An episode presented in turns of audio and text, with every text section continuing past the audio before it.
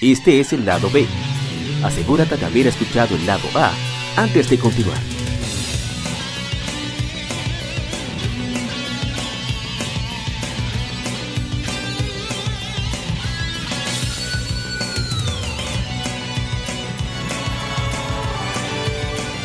Gamefemérides. Juegos y consolas de aniversario son comentados entre hechos y anécdotas.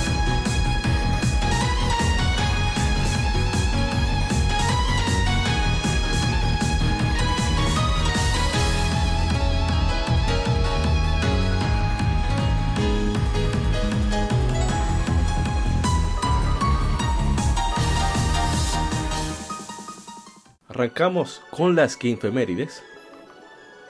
El primero de ellos es, para mí, uno de los mejores juegos en general para PlayStation Portable.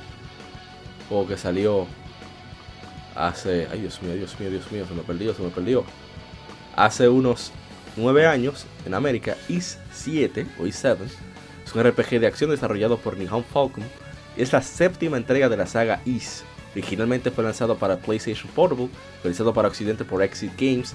El juego fue lanzado para Windows en China, luego fue porteado por Exit Games para PC, para Steam y creo que GOG también en todo el mundo. También en Japón salió para PlayStation 4 y no se sabe si saldrá en América, ojalá que sí. Y Ah, no, mentira, mentira, estoy hablando de disparate, lo confundí con, mis, con Sí, Memory Software sí. Z. Estoy hablando de Sí, disparate. Pero ese juego i7, Dios mío, qué cosa tan dura. Ese intro. Con Doggy diciendo, Adol, pudimos Sí. viajar en barco y no nos hundimos. Eso hay que celebrarlo. Y que te dan la opción de jugar con Doggy por fin, que tú lo tienes conociendo desde hace muchísimo tiempo al, al pobre y nunca se podía seleccionar. Ellos, ellos se, realmente se arriesgaron con esa nueva entrega de utilizar tres personajes y cosa que no se había visto nunca en la serie regular porque eh, la última el último juego que se lanzó que fue la Is Origin tú Sí. podías utilizar tres personajes pero eran individuales cada uno con su historia y aquí tú, tú lo usas ju- y utilizas todos esos tres personajes juntos que van cambiando por lo largo de la historia y yo como te dije para ya no hablar mucho porque si no no vamos a terminar hablando de No, is, is es un problema. Is un, Exacto. pro- is un problema. Al principio estaba este, escéptico, pero me dejaron con un tremendo sabor de boca. Nada más que eso. Juego completo, eh, buena duración, la acción fantástica, los jefes, el audio, todo memorable. o sea, no hay desperdicio. Mi hermano Michael Tati Sola, ay Dios mío, Tati Sosa, de cariño le decimos, bueno, su sobrenombre es Mixadul. Y es su PlayStation Network ID también. Va a matar por haberlo dicho. Pero nada, se odió. Dijo lo máximo. Esta y The Ark of Napish Team son mis favoritas. Hombre, ese es de lo Sí, mío. Personal. dura, sin duda. Bueno, pasemos rápidamente al siguiente juego. Que es eh, el error de mi vida actualmente. Oh, Sí, sí, sí, sí, sí. Te estoy diciendo que si no estuviéramos grabando el podcast, yo estuviera jugando ese juego ahora mismo, haciendo stream. Se trata de Tales of Celia 2, y cumplió 5 años. Es un RPG de acción para PlayStation 3. Es la decimocuarta entrega de la serie Tales, siendo desarrollado y publicado por Bandai Namco. El juego se lleva a cabo después de Tales of Celia y sigue a Luger, Will Krustic, familia Krustic, que es capaz de infil- infiltrarse y destruir dimensiones paralelas. Ya que el espíritu Origin es incapaz de soportar la abundancia de almas, una famosa compañía contrata a Lucher para destruir dichas dimensiones para mantener el mundo, al mundo en balance. El tema central del juego es Sentaku ga Mirai o Tsumigu RPG, literalmente un RPG donde tus elecciones cambian el futuro.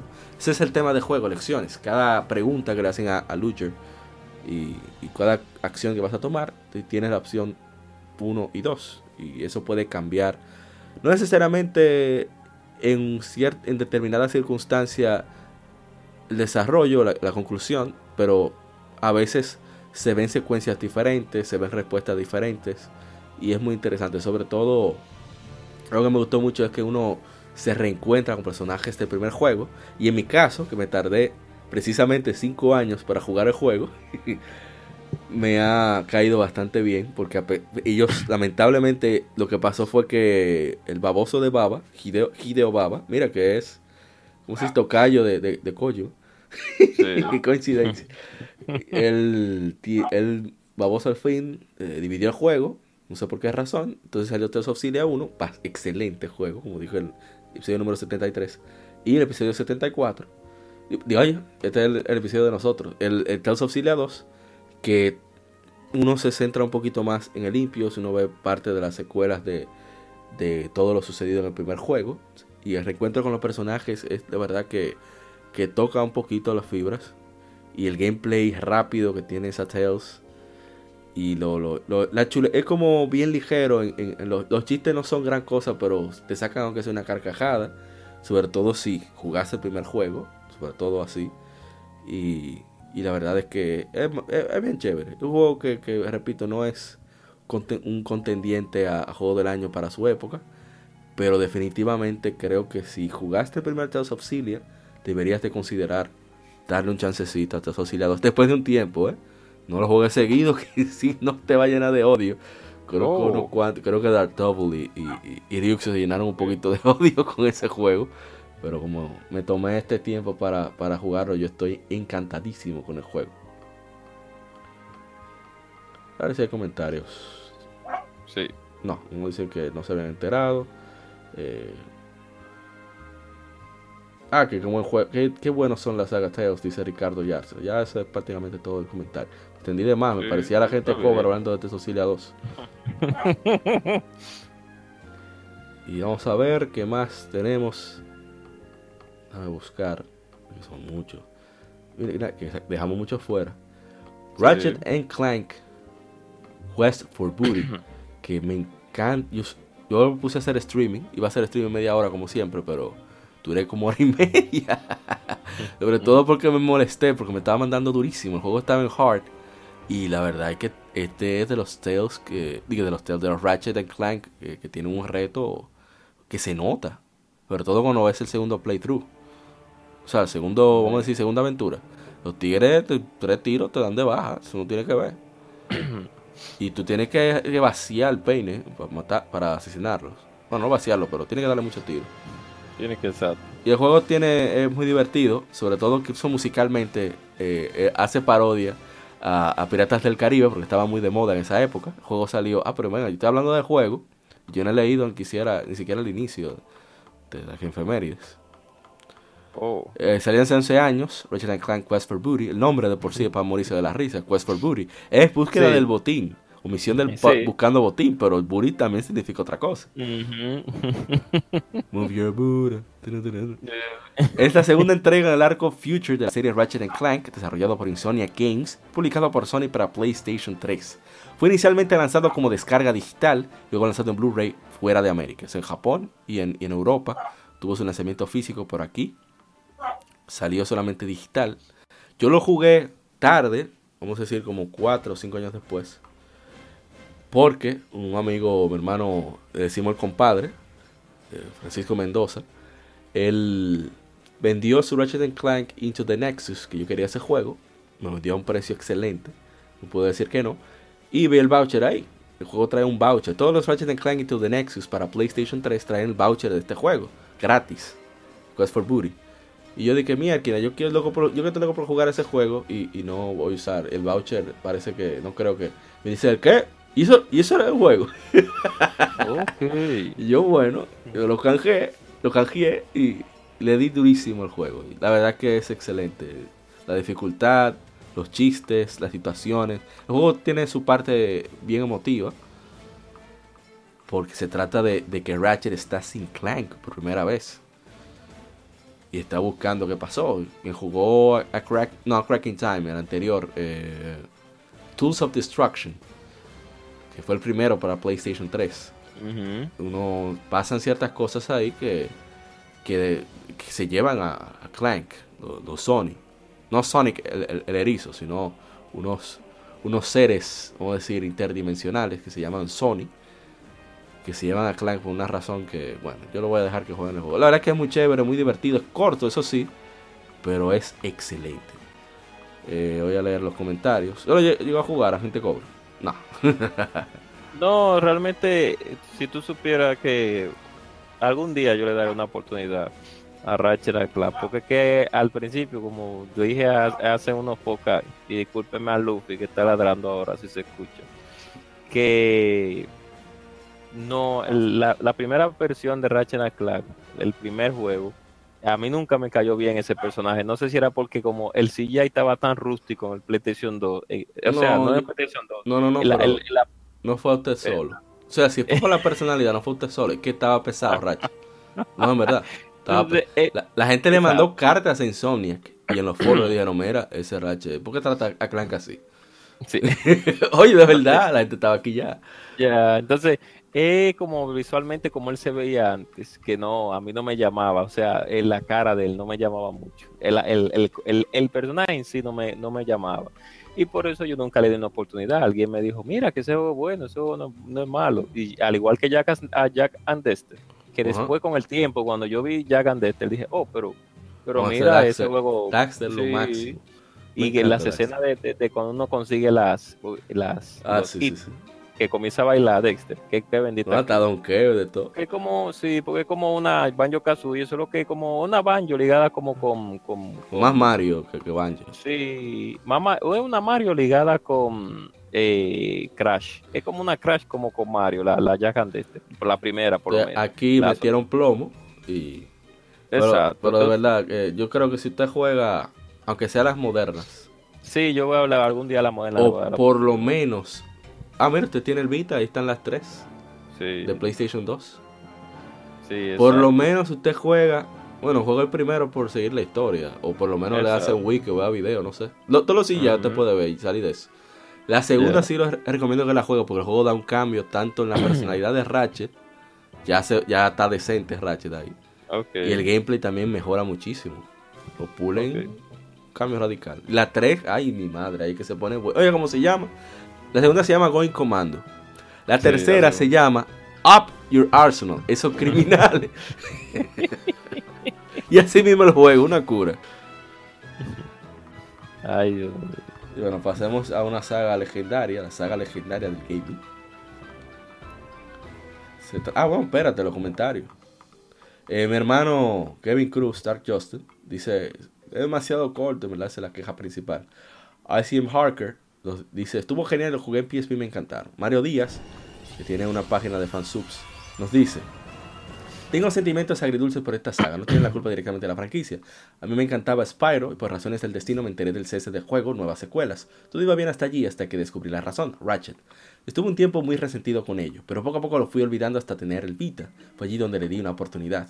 El juego es entretenido, con temática muy similar a Spyro, pero con las mecánicas de combate actualizadas y un tanto más complejas, cosa que me agradó mucho y desde entonces le conservo cariño, pero no tanto como Spyro. Me he emocionado más con el remaster de Spyro que cuando rehicieron Ratchet Clank de la película de los mismos. Planeo jugar todos los juegos de Ratchet, pero sí que no le he podido amar como muchos otros jugadores. Nosotros tuvimos una pequeña conversación y dijimos, no, lo que pasó fue que Spyro, este Universal, Vivendi Universal, después pasaron a ser de Activision. Al Sony no tener acceso a la, ¿verdad? Tener que pa- pagar licencia para utilizar a Spyro, dijeron, no, no, pero mejorate otra cosa, lo hacemos nosotros. Háganse otra vaina ahí y nosotros lo registramos. Porque a pesar de que la marca era de Vivendi Universal, porque eh, creo que Insomnia no sé si era parte de Universal en ese entonces, no estoy seguro. Tendría que releer de nuevo la, eh, la historia. La cuestión es que quien se encargó de la producción, de, de los costos de desarrollo y de la distribución y de la localización también para fuera de Estados Unidos, fue Sony. O sea, era más o menos como Marvel, que, que le pedía un 5% a Sony por Spider-Man.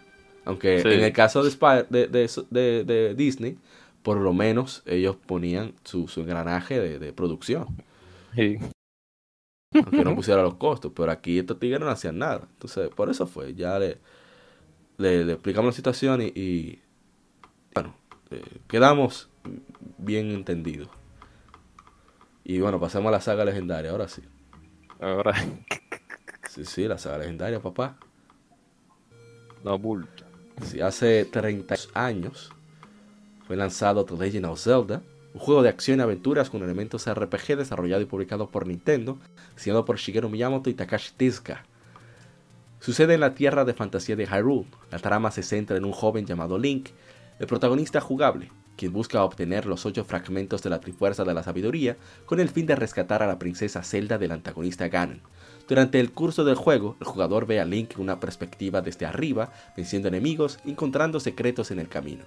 Nosotros hicimos una lectura gaming de, Así se hizo The Legend of Zelda, o la historia de The Legend of Zelda. Sí, sí, fue la historia de The Legend of Zelda, donde relatamos muchísimas cosas de, interesantes del juego, de la revista Retro Gamer, que hablaron con Miyamoto sobre cómo fue todo el proceso de, de Zelda. La verdad es que es muy chévere. Así que pongan a la página de Facebook para que se enteren de más detalles. Se enteren más detalles. Usted va, a contar. No, ¿y qué, qué, se puede hablar? No, ya que no se puede hablar, nada que decir. Todo el mundo ya la conoce la saga. Así mismo ¿Qué se puede? Ah, lo único que iba a decir, que siempre me gustó el sonido, aunque rústico, de Cloro, lógicamente, porque en el Nintendo Entertainment existe. Sí. El sonido del dragón cuando suena cuando tú llegas por primera vez, que suena que... Ay, Dios mío. Bueno, mi hermano Mixadut nos dice, de Zelda solo he jugado las 10 y me gustaron. Siempre he querido caerle atrás a esta, a esta saga. No, no, no juega, juega. Eh, no hay desperdicio, lo dice Rafael Caster Castillo. Luis Bernardo Gómez Erasme, que siempre, siempre nos, eh, nos escucha en la lectura gaming, más nos anima. Gracias por eso, man. Por Dios, mi franquicia favorita de Nintendo. Lástima que nunca la jugué en su época. Solo en modo preservación pude disfrutar de esta joya, que, que nos escucha.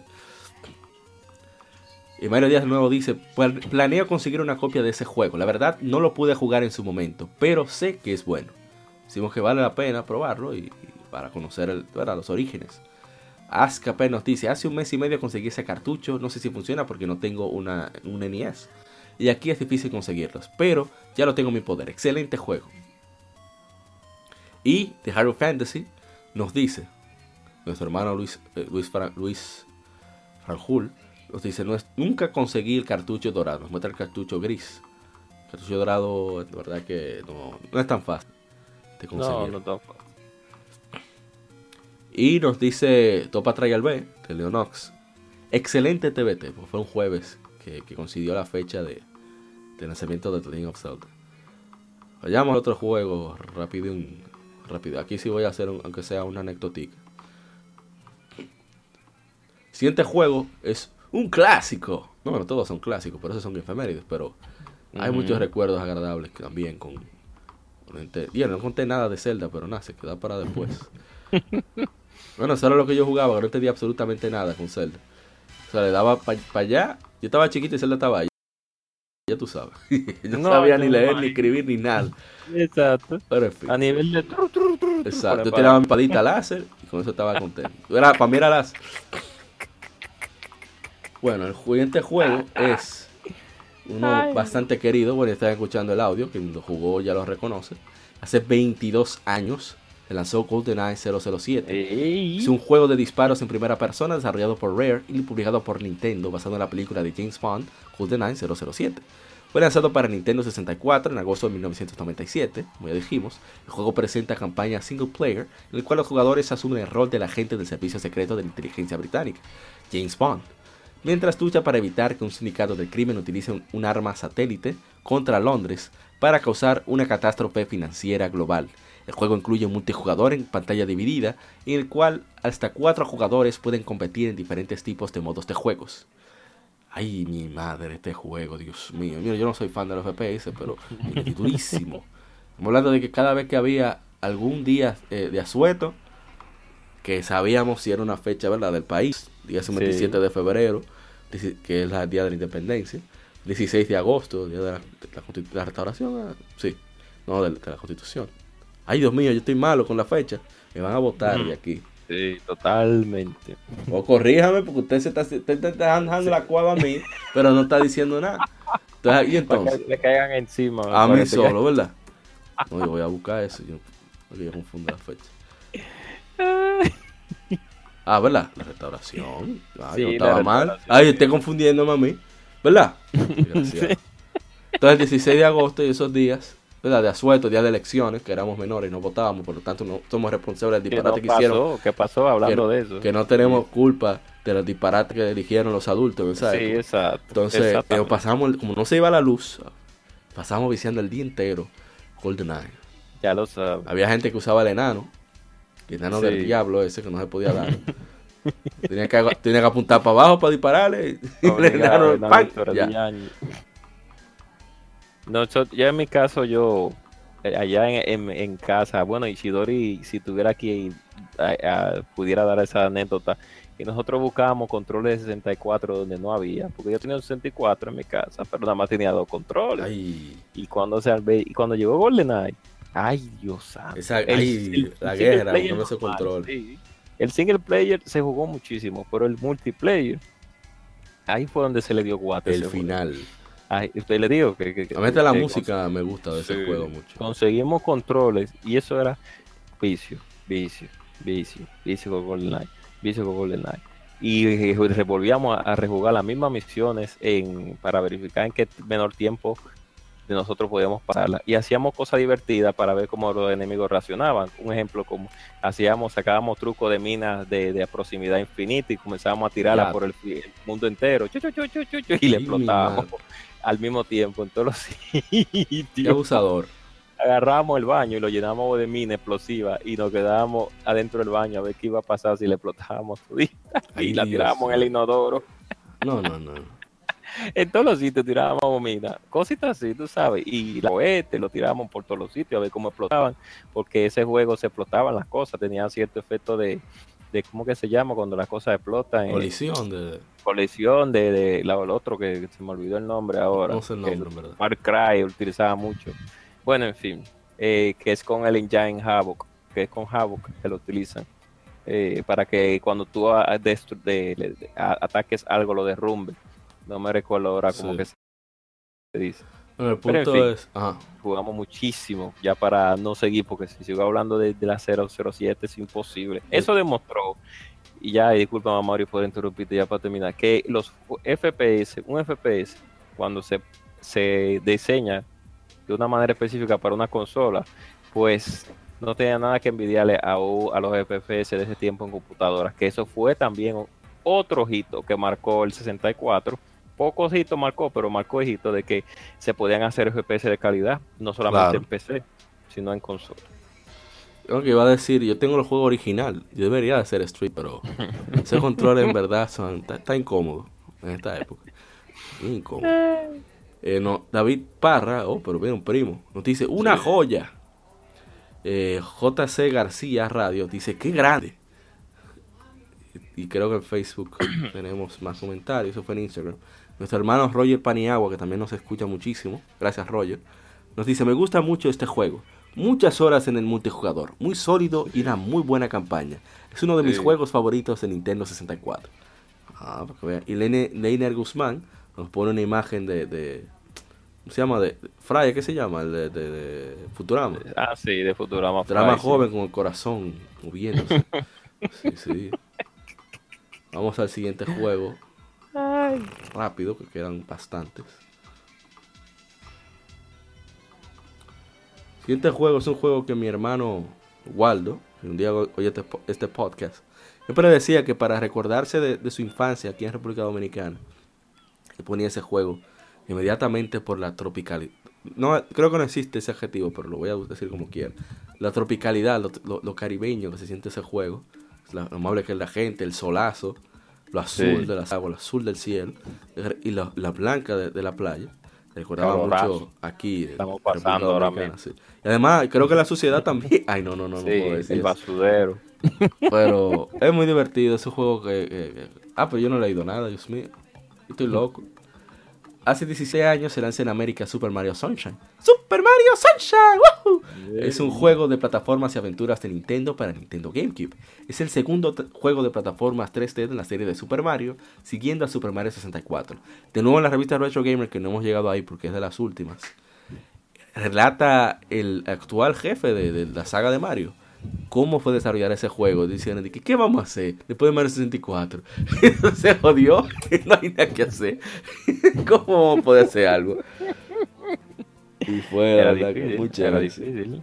Ahora, la, la- la gráfica que tiene ese juego es una cosa increíble. Sí, sí. Sí, ellos supieron utilizar el- la tecnología Cell Shade para los personajes y el 3D regular para el mundo exterior. Ese, a- esa agua de ese juego. Eh, Dios el, mío. sí, el, el- una de las mejores. Bueno, inclusive la página de Digital Foundry tiene eh, en YouTube tiene un especial que me encanta los DF retro que ellos hacen y Sí. en uno de esos DF retro ellos hablan sobre los mundos de agua de los videojuegos y tienen que mencionar obligatoriamente Super Mario Sunshine porque ellos lógicamente el juego se trata sobre ah, no solo sobre agua pero sí el no, 80% del juego se trata sobre eso porque tú tienes una Una bomba de una, una bomba de agua, exacto.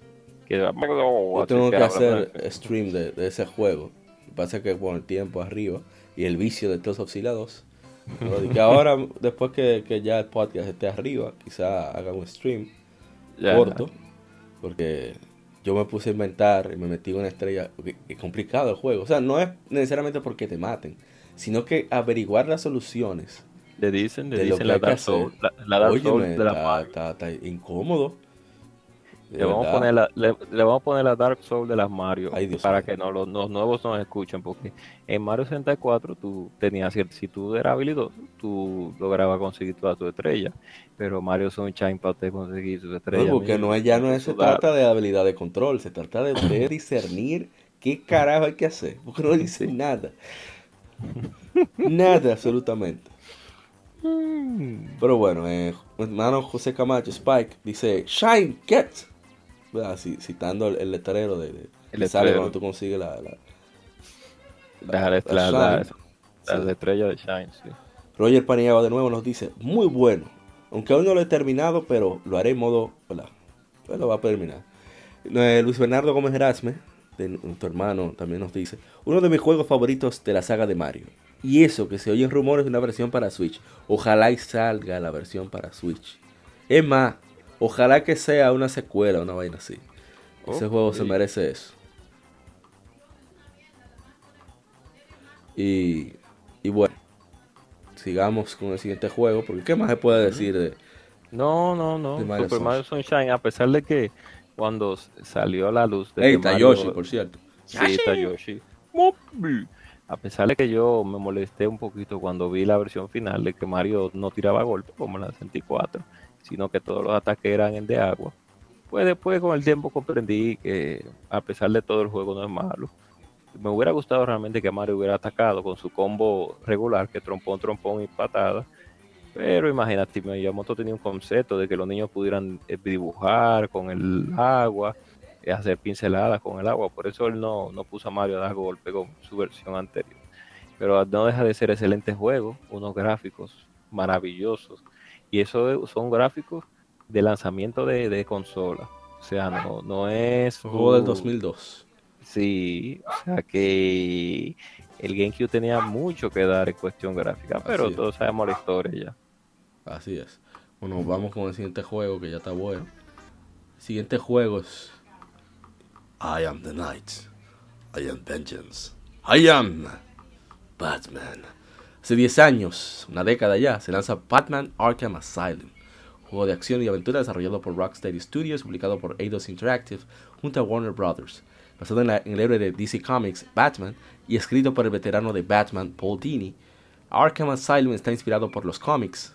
La historia principal del juego, el archienemigo de Batman, el Joker, instigó un elaborado plan para tener el control de Arkham Asylum y atrapar a Batman dentro, con muchos de sus enemigos encarcelados, con Joker amenazando con detonar bombas escondidas en Gotham, por lo que Batman es obligado, obligado a enfrentar a los reclusos para poner fin a sus planes. La mayoría de los personajes importantes fueron interpretados por los actores que aparecen en otros medios del DC Animated Series, Kevin Conroy como Batman, Mark Hamill como Joker y Arlene Sorkin como Harley Quinn. La verdad que la actuación de voz de ese juego es extraordinariamente buena. Una cosa impresionante. Y ¿qué hay que decir de ese juego? Ese juego es prácticamente Sí, el que despertó, puso, hizo lo que nadie pensaba posible. Creó fe el juego de superhéroes, porque fue tan bueno. sí, realmente es- lo- a ver, los juegos de superhéroes anteriores, y disculpen al, al Luffy que está ladrando hasta ahora, eh, los juegos de superhéroes anteriormente no era que tenían un renombre porque tenemos varios juegos que son de calidad como lo que hacía Konami en los tiempos del Super Nintendo y del Nintendo Sí. olvidémonos de la de los de las versiones de, de PlayStation y Saturno de, de, la- de la Superman y de y de la Forever olvidémonos de juego. rápido. Ok. Y entonces cuando la compañía Rocksteady lanza estas versiones de estos juegos con este temperamento, pues, ¿qué más se puede decir ya para cortar? Eh, un equipo de desarrollo que sí, que sí le quiso a resurgir de nuevo un personaje que es muy querido. Fans Eh, de Batman. mundialmente. Mundialmente. Bueno, llegaron, le hicieron también que Ro- eh, al final WB Games los compró. Hicieron parte Sí. de, de- de- Warner Brothers. Sí, es que que debe de ser. Así que la- Igual, un juego excelente. Yo lo jugué después de Arkham City para que tú veas y me encantó como quiera. Tan bueno que es. Ok. Y bueno, pasamos al siguiente juego. Ya vamos a ir cortando. Que- demasiado. Como la gente cobra ha perdido fuerza y hasta Luffy también. No, yo no he perdido fuerza, yo estoy activo. Lo que pasa es que estoy hablando un chin bajito, pero después de ahí ya estoy roto. Al Luffy que está ladrando. Mario Kart Super Circuit se lanzó hace 18 años. Es la tercera entrega de la serie Mario Kart fue lanzado para Game Boy Advance, el primer Mario Kart portátil.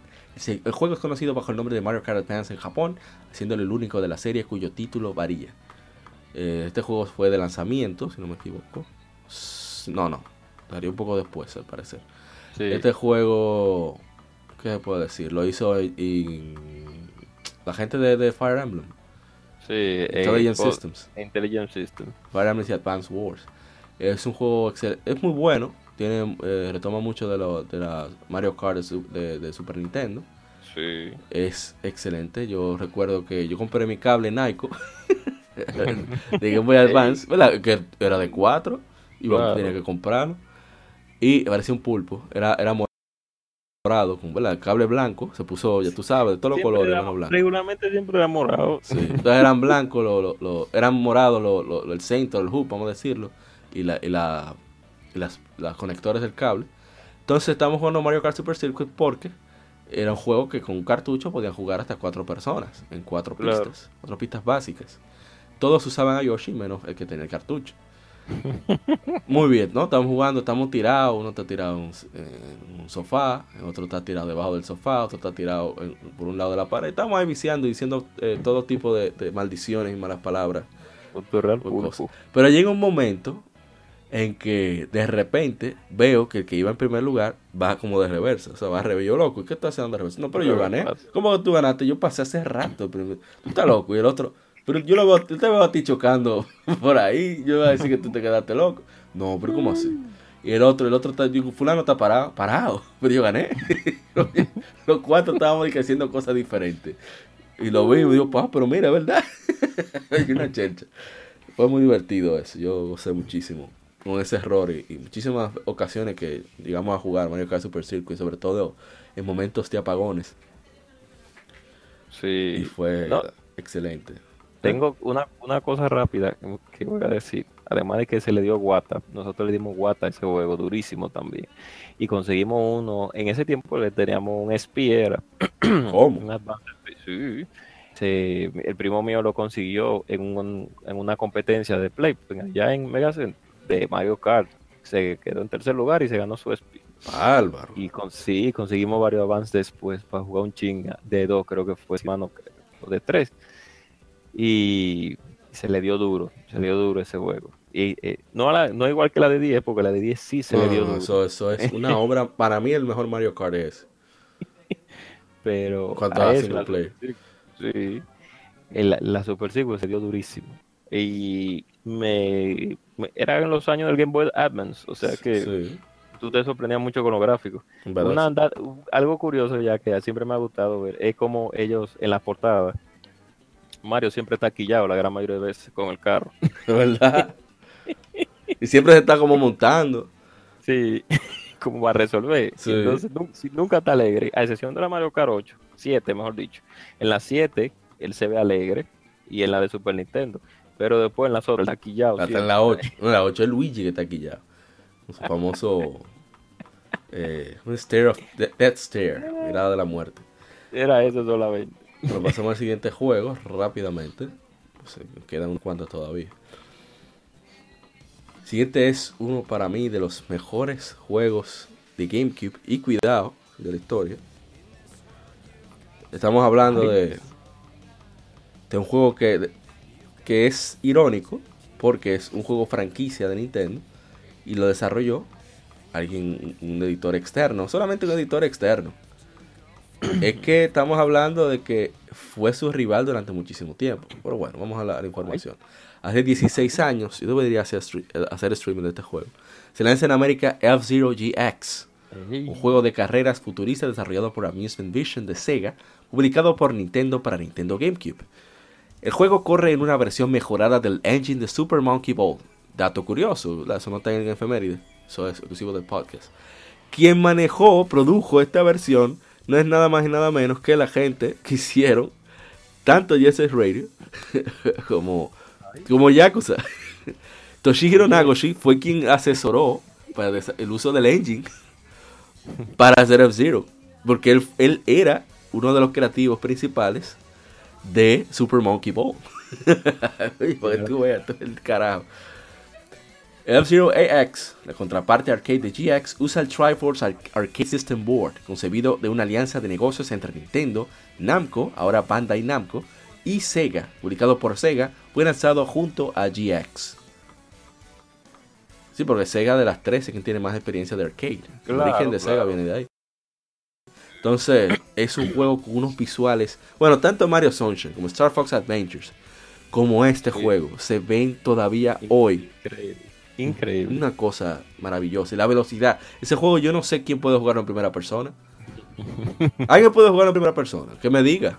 Es increíble. Eh, eh, es para loco. Es para loco jugarlo en primera persona. Qué sensación de velocidad, Dios mío. Entonces Miyamoto dice, no, porque ¿qué vamos a hacer el juego? Ya le pusimos buenos gráficos, le pusimos pistas habladoras que dan hasta vuelta. ¿Qué es lo que ustedes quieren? Online, póngale 64 gente online para que usted vea cómo se pone la gente. Usted está loco. Usted le pone online, le pone la customización, la creación de pistas también, y lo sube, y ya no tiene que hacer nada. Tira DLC. De, es más, usted comienza a tirar vaina de, de, móviles, ¿cómo se llama? Eh, DLC de, esa, de eso estético. Ya eso es todo no sé por qué Nintendo siempre está con su, con sus políticas anti anti online, no sé, no sé. Porque hablen con eso, eso, mira, hazte esa vaina. Háganlo online de esta vaina, te la morita. Y ya. Exacto. Ya, no hay que forzar mucho. Qué juegazo, Dios mío. yo no voy a decir, mana, vámonos, vámonos. Vámonos al otro juego. no, pero usted tiene que decir, usted no va a decir algo de Zero GX. Oh, bueno, de las versiones de equipo, yo puedo hablar de la 2, pero bueno, hablé de la 2, hablé de la 2 rápido. oh, el arcade, cuando allá en, en Gameworks, en Megacentro, cuando yo lo vi por primera vez, que yo siempre he ido a salones recreativos de diferentes plazas para jugar en arcade, principalmente de Sega, que es lo que más traen. Cuando yo vi el arcade de la de ese juego, de la F0, pues yo me sorprendí bastante porque el hijo de su madre tiembla. cuando... Ay, mi madre, también. Sí. Que por cierto, tú podías llevar tu memory card de GameCube, ponerla en el arcade, tú jugar con tu, tu carro y, y desbloquear cosas ahí. Totalmente. Entonces, esos son, esos son los, los, modelos de negocio que, que deberían de, volver a asistir, porque esos son modelos de negocio que dejan fruto. Y esa versión de GameCube, eh, que también en, la página de Digital Foundry hablaron muchísimo sobre el juego, cuando con el adaptador HDMI que tiene que se le puede poner al Nintendo 20 que, todavía que es un juego que ha envejecido bien con el tiempo sí, sí, sí. y que es una saga que Nintendo debería debería de volver a regresar porque desde se lo merece de verdad que sí nada más que decir lo sabes bueno vamos a pasar entonces al siguiente juego que eh, bueno, yo no lo he jugado, así que no voy a poder comentar mucho. Pero comprar en oferta el, Definitive Edition. Se trata de que dicen eh, tiene el mejor protagonista de los Tales of. Hablamos de Tales of Vesperia, un RPG de acción desarrollado por Namco y publicado por, bueno, Namco Tales Studio, publicado por Bandai Namco. para la Xbox 360. Es la décima entrega principal de la serie Tales. En Europa fue lanzado por Atari. Un port expandido fue lanzado para PlayStation 3 al año siguiente en Japón, creo que también salió en Corea y demás países asiáticos, pero no vio la luz en Occidente. Esta versión se lanza para PlayStation 4, Xbox One, Nintendo Switch y en Steam bajo el subtítulo Definitive Edition. El gameplay es similar a Tales previos, mostrando una nueva versión del conocido Linear Motion Battle System, así como introduciendo nuevos elementos como tableros de puntuación online. A ver si hay, ah, comentarios. Eh, ¿Usted lo jugó, Agente Cobra? ¿Cuál? ¿Cuál Tales of Vesperia. Ah, oye, mami, discúlpeme que estaba revisando algo, era aquí en el Tales of Vesperia, no, no, no. Ah, Pero yo creo que ese es, ese es el personaje, déjame, déjame Ese es el hombre de los teos, según me dice. Se le y abusa de los teos. Eh, pero déjeme ver cuál es, porque déjame No, no, él se ve medio pariguayo, pero él mete mal. Ah, mira quién es. Sí, porque yo creía que era el otro, el de la PlayStation No, no, no. Yo sí vi el juego, sí. Y inclusive fue el trailer, cuando vi el trailer, porque creo que es para 360 que salió primero. Sí, sí inclusive vi realmente lo que era la evolución gráfica de las Tales. No, es el Tales hasta que salió Berseria, porque salió en PlayStation 4 y eso. Pero es el Tales que mejor se ve visualmente. Sí, pues, ellos, ellos se, sí, ellos se meraron eh, visualmente hablando con el, con el asunto del, de los gráficos, porque se ve bastante bien. Yo lo que me encontré raro fue en ese tiempo que salió para Xbox 360. Y después, cuando busqué información, fue que Microsoft lógicamente. su manito. exacto, intentar hacer que su consola se vendiera en Japón. Pues metió un inyectó un capital para que para ver, intentar ver si hubiera si habían ventas. Y lo lamentable es que en América también creo que no le fue muy bien. No, no le fue bien. Incluso el estudio no era totalmente de Bandai Namco y debido a, a, las pérdidas. Eh, digo, el, juego vendió, no fue que vendió tan mal, pero no, cumplió las expectativas para la inversión que se hizo. No. y, y, tuvieron que comprarlo la gente de Bandai Namco. Sí. El usuario de Xbox 360 en ese tiempo no estaba pensando en RPG. Estaba pensando era en tiro, tiro, tiro, tiro, tiro. Lamentable. Sí, online tiro. Es lamentable. Si hubiera salido en PlayStation 3, desde como al principio, claro está, porque después la lanzaron, si no, no creo, ¿no? ¿verdad? Sí, sí, pero no, no en Occidente. No en Occidente. Hubiera vendido más porque en la, uno está acostumbrado ya en PlayStation 2 a jugar millones y millones de RPG. O sea que es lamentable que en 360 no vendió. Pero bueno, el apartado gráfico sí es exquisito. Muy buen trabajo. Muy bien. Bueno, los comentarios, Marcelo Flores nos dice, los jugué en, PlayStation 3, S y Tales of Graces F son mis favoritos de la consola. Maguita Pururín, nuestra hermana Maguita, de, de La Muerta No Elegida Gaming, una, hardcore, Hardcore, hardcore.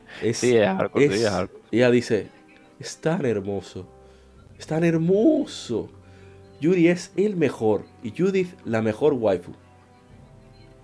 Eh, le, recomienda que compre la versión de Y ella le dice, eh, se tiene que ver hermosísimo en Switch. Parece que lo va a mangar para Play 4, que seguro está más barato.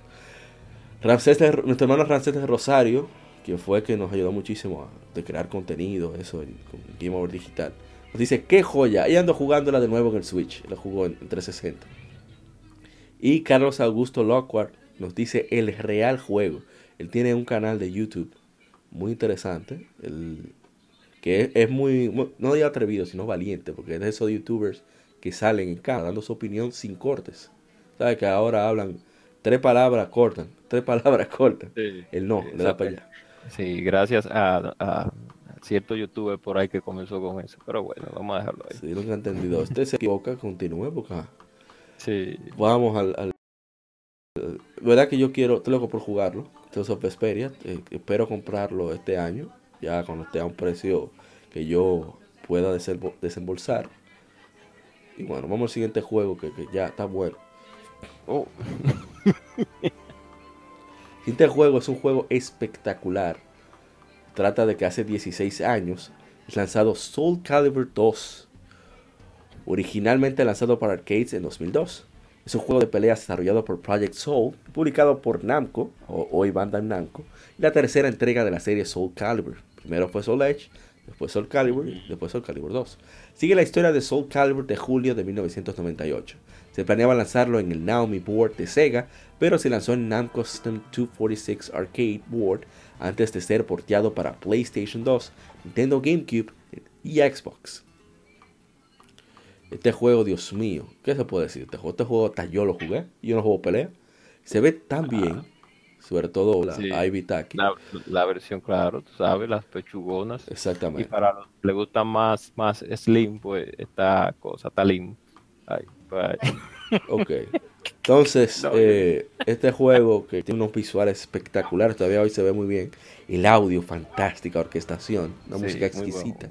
Y el gameplay que, que es básico, en el sentido de que tú lo comprendes más o menos fácil, hasta que tú comienzas a jugar con el que sí sabe y no te deja ni moverte. Exacto. Pero es La versión excelente. definitiva. Sí, la versión definitiva, la versión de GameCube. Duela a quien le duela. Porque, Es verdad que Sí, Link sí, demasiado duro. Y exacto. abusador que está. Roto. Sí, abusa. Porque es verdad, en PlayStation 2 hay H, ok. no, no, no, no. Y en, y en Xbox y que No, y no, no. cosas. No, no, pero nadie estaba en eso. Link. Link. Leyenda de Link. El Link de Paredadera es el que está ahí. Que por cierto, yo la, la jugué en arcade primero, ese juego, antes de. Oh, pero qué bien. Sí, y fue uno de los primeros juegos de arcade de pelea que trajo la opción de tú hacer misiones. ¿Cómo? Que los juegos de pelea no traían eso. Ah, sí, sí, y, ¿verdad? Y ese sí traía una, una. Tú creabas tu perfil, te daban como un. Blo- una bloqueaba armas. Sí. la ropa, de todo. Es un arcade para tú dinero. Sí, pero tú seguir metiendo tu dinero ahí, haciendo, y tú sabías de rango. Primer arcade que yo vi haciendo eso fue el de pero qué bien. No, seguro dijeron, bueno, vamos a poner esto aquí porque... ¿Y si, y si no aparece nadie a lo que están jugando? Sí, porque ya en, en Drinkas la Soul Calibur no. La Soul Calibur ya lo tenía. La de Drinkas, la de arcade no, la de Drinkas.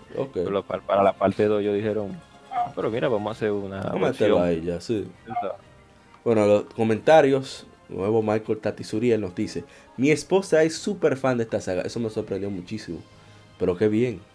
A lo mejor fuera pro si, no- si este hombre no hubiera truncado Sí. la contra él. Tenía que meterse en el medio de esto. No, mentira, mi hermano Misador sabe que es de lo mismo. Ay, ay.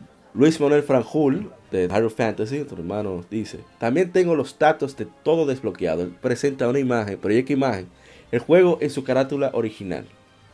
Pero también pone el póster que lanzó Club Nintendo promocionando este juego con Link dando su Ah, sí, palazo yo me recuerdo, sí, yo me recuerdo. Yo espero tener ese póster por ahí. Yo, no, yo nunca pe- eh, saqué ningún póster. Yo lo dejaba. es que no, No, es fácil.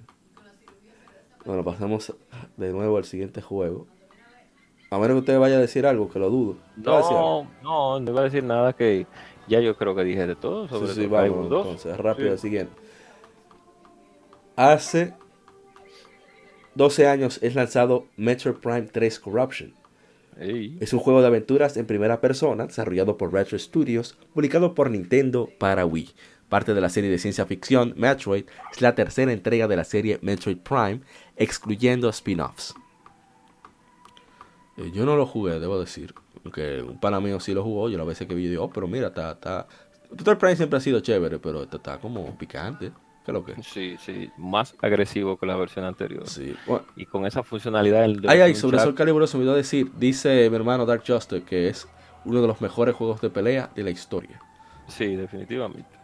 Ya, eh, usted ser. continúa con usted decía de Metroid Prime 3. Oh, que cuando Metroid Prime 3 rápidamente, esa, esa, como Retro Studio agarró ese control tan, tan raro en el Wii, que tú al principio decías, oye, ¿y este control? Y lo utilizó para tú jalar, a la gente, mandarlo, tirar los misiles. Óyeme, una delicia. Definitivamente eh, una, un buen, no final, sino un un muy buena secuela para terminar la saga Prime de, la, de Metroid. Eh, yo pienso que a pesar de todo, de que Metroid debió de seguir siguiendo ese camino del, del 2D, yo pienso que la gente de Retro Studio, a pesar de todo, cuando tú das un trabajo de calidad, aún no sea del gusto para algunos públicos, pues hay que decir la verdad, que el juego, el juego no es malo, no es malo, y es de cali tiene calidad. Así Que es. no le gusta a mucha gente, ¿verdad? Eso se sabe, se entiende el porqué, pero no se puede negar que, que- que tiene calidad. Así es. Eh, bueno, el, Luis Manuel Franjul, de nuevo del Hero Fantasy, nos dice, no compré las Prime por separado porque con la edición de Wii era más que suficiente para mí. El señor tiene todas las Metroid habidas por haber en físico. O sea, Metroid Prime Trilogy, Metroid Other M, hasta la Metroid, la, de 3DS, también la de Game Boy original, la segunda. Ah, eh, la Metroid Prime Hunters, la Zero Mission y la, la, la Fusion. Wild Super Metroid y la Classic NES Series de Metroid. Una cosa impresionante. Y los amigos también. Ah, Hasta Other M. Es más, me voy más lejos. Hasta el Force, Federation Force. no, yo no lo hubiera puesto en la foto, pero nada. No, nunca en la vida. Y bueno, vamos al siguiente juego. Dios mío, ¿y cuántos son? Ay, Dios mío. ¿Qué digo fue que nos metimos? Gente cobra. El siguiente juego es un juego que voy a hablar brevemente. Realmente voy a leer, como siempre, el primer párrafo. Hace 11 años se lanza Castle Crashers. Es un juego beat'em up 2D desarrollado por The Behemoth. Tiene música creada por miembros de Newgrounds. Fue lanzado para el Xbox 360 por el Xbox Live Arcade como parte del Xbox Live Summer Arcade.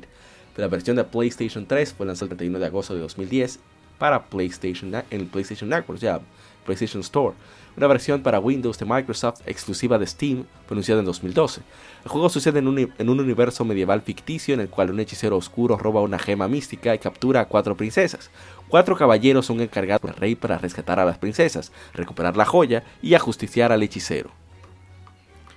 ¿Qué iba a decir? Este juego es chulísimo, un juego divertidísimo, uno se ríe más que el carajo. Eh, y en Instagram nos dice Mario FRC32. 11 años. No, está relajando. ¿Qué dice? Nuestro hermano Diego Bache, el argentino que estuvo por aquí en el podcast, pero en los inicios, nos dice lo máximo. Yo sigo sé con ese juego, en verdad, sí. Eso me creo que lo jugó muchísimas veces. Sí, en los tiempos donde, donde y, el, y hay que darle un, hay que poner como honor a quien honor merece pues Microsoft que comenzó a impulsar esos tipos de juegos Pero eran indie, indie premium. Exacto. O sea, no eran unos indie que eran indie ya. Exacto. No, no, no, no. Las cosas hay que decirlas. Geometry Wars sí. fue ahí en el Xbox Live Arcade, un juego fantástico. Exacto. Fantástico, todavía al sol de hoy. Salió la 3 o las 4, qué sé yo, y ese juego se juega durísimo todavía. Y salió en 10 también, Guerra de Geometría también. Nos pasamos rápidamente de nuevo al siguiente juego. Es un juego que solamente voy a leer la, y contar una anécdota. Se trata de Mario Tennis, que saliera hace 18 años. Es un juego de deportes desarrollado por Camelot Software Planning y publicado por Nintendo para Nintendo 64. Es el primer juego de tenis protagonizando a Mario desde Mario Tennis. Perdón, juego de tenis protagonizando a Mario desde Mario's Tennis. Y el segundo desarrollado por Camelot en un sistema de Nintendo. El primero fue el de Game Boy. El juego es conocido por haber introducido. ¿eh? El de bueno, realmente el primero hay que ver si es en el, en el o el de Game Boy o el de Virtual Boy. Yo creo que el de Virtual Boy fue el primero. Yo creo que Camelot no estaba ahí. Ah, no, no, creo, no creo. No, no, sí, tiene razón, mala mía, sí, El juego, no, no, te estoy dando un dato interesante. El juego es conocido por haber introducido al doppelganger malvado de Luigi, o a Luigi, y la reintroducción de Princess Daisy, así como de Birdo. La novia de Luigi. Dicen por ahí. Birdo no, Birdo no. Birdo no se sabe qué, déjalo ahí. Eh, ¿Qué va a decir? No, que este juego, tengo un amigo que es enfermo con Mario Tennis. Y, siempre lo jugábamos mucho. Me digo que era un habladorcísimo, se sabe todos los trucos. O sea, dónde darle a, la pelota para que sea incómodo llegar. Y, al final casi siempre lo dejábamos solo jugando. No, imagínate. Un abusadorcito. Lo tenían claveado ustedes. Sí, sí, sí, sí, sí. y bueno, ¿usted va a contar algo del juego? No, que realmente fue, ¿cómo te digo? El line-up de Nintendo, cuando estaba ya en un momento de, sequía. Tú sabes que Nintendo de un momento a otro cuando está en sequía te lanza uno que otro juguito de Mario, de, raro. Entonces, como la Mario Striker así, que de un momento a otro salió. Dios, qué, qué joya. Y la introducción de Waluigi, aunque el nombre nunca me terminó de llegar, porque simplemente le pusieron Wa y le pusieron Y el ya, Luigi. de- sí. sí, sí, que debi- debieron de hacer otra cosa, pero eh, un enemigo de Luigi no tuvo mal. Lo que sí debieron de hacer, que la Nintendo eh, cometió un error con eso, seguir haciendo a su Wario con Waluigi ya, ya como también secundario. O ¿Verdad? un juego de Waluigi solo también. No, no, nunca tanto, pero sí. Nunca tanto, pero en el universo de Wario que estuviera ahí. Manuel José Jerónimo Rodríguez nos dice, pero se les olvidó mencionar el juegazo de Mario Tennis Power de Game Tour de Game Boy Advance. ¿Verdad? Sí, se nos, se nos pasó. Sí. no estaba Duro. contenida en el, en, en- en el dato que acabamos de Wikipedia y eso. Para la próxima sí lo vamos a tomar en cuenta. Gracias por la, la creación. Luego, eh, el hombre de Hero Fantasy, Luis Manuel Franjul, nos dice: Me pasó algo muy curioso con ese juego. Lo conseguí hace unos meses pensando que era un cartucho de Super Smash Bros. Pero resultó ser Mario Tennis con un sticker de Smash. Eso pasa. Esperamos que no haya, no haya pagado mucho. Sí, fue doloroso. Bueno, pasamos al siguiente juego. Ay, Dios mío, quedan ya los tres, Bueno, son Finales. tres. ¿Está bien? por fin. Aquí yo creo que usted va a tener que controlarse. Hace Sí, yo 19 voy a años se lanza en América Valkyrie Profile. Es un. RPG desarrollado por Triad, publicado por Enix, o sea, Square Enix ahora, para el primer PlayStation. Inspirado por la mitología nórdica, Valkyrie Profile sigue a la valquiria titular Lenneth mientras viaja por Midgard, recolectando almas de héroes caídos para servir como el Ein- Einherjar o sus compañeros personales para Ragnarok, batalla para decidir el destino de la creación y los entrena enfrentando monstruos y completando misiones adicionales. Mientras viaja, aprende más acerca de su vida humana original, removida de su memoria al convertirse en Valkyria. A leer antes comentario. Juan Agustín Herrera Wolwi nos dice que él es Leonox. Creo que es Leonox, déjame ver. No, mentira, hablé disparate. Nos dice, juegazo, el tercer juego que me pasé por completo del PlayStation después de Soul River Final Fantasy VIII. Ah, para que tú veas, lo de Oh, nosotros. oye. Sí. A ver si en Instagram apareció algún comentario. Ay, sí, sí, sí, vamos a ver. No, bulto. Dale para allá. Yo lo probé. Ah, Oh. bueno, déjame decir rápido. Yo lo probé. Me gustó muchísimo el gameplay. Me gustó muchísimo ¿verdad? la historia, la ambientación, las actuaciones de voz. Incluso Sí, son excelente. buenas. Pero tuvo un problema. Aparte de que aparecieron otros juegos. Como siempre me pasa. Parecía un Claro, juego que era más, más, ah, más, no más llamativo, sino más, digamos, más ligero. Y como me va pasando con Fist of the North Star y of Syria 2. Algo así.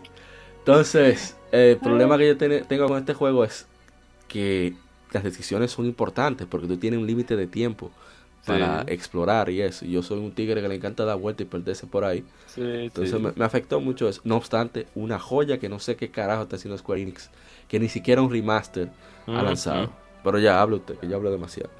Sí, rapidito. No, de la mano de Enix, como siempre, con la tripleta musical. Como esa, no me recuerdo el nombre de la tripleta ahora mismo, pero son de los, los fundadores de Enix, que sí, casi todos los juegos de ellos eran ellos que lo hacían, ellos tres, después de que salieron de Namco, después del quille que cogieron en Namco, pero en fin, gracias a Dios, por así decirlo, pues del quille que cogieron con Tele of Fantasy salió Enix. Y eh, Valkyrie Profile, Valkyrie Profile, fue excelente juego y es un deleite escuchar ese juego en su versión occidental, porque los que hicieron la- la- el, el doblaje, pues, pues debe- de- de- debieron darle un premio realmente, porque es uno de los mejores doblajes que yo he escuchado toda la historia de una RPG.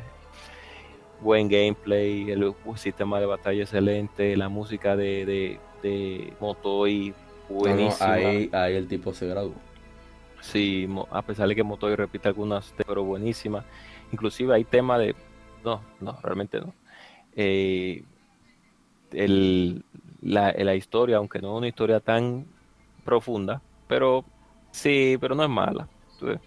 Y como contada pasa, y emotiva. exacto, a pesar de Lucian ya, que Lucian no sé para qué lo metieron, pero había que meterlo en enamoradito a, a Valkyrie, pero bueno, está bien, vamos a, a- a dejarlo pasar, di que dejarlo pasar. Si Ishidori estuviera aquí en este momento, lo hubiera destrozado un 50 mil pedazos a Lucian, pero bueno.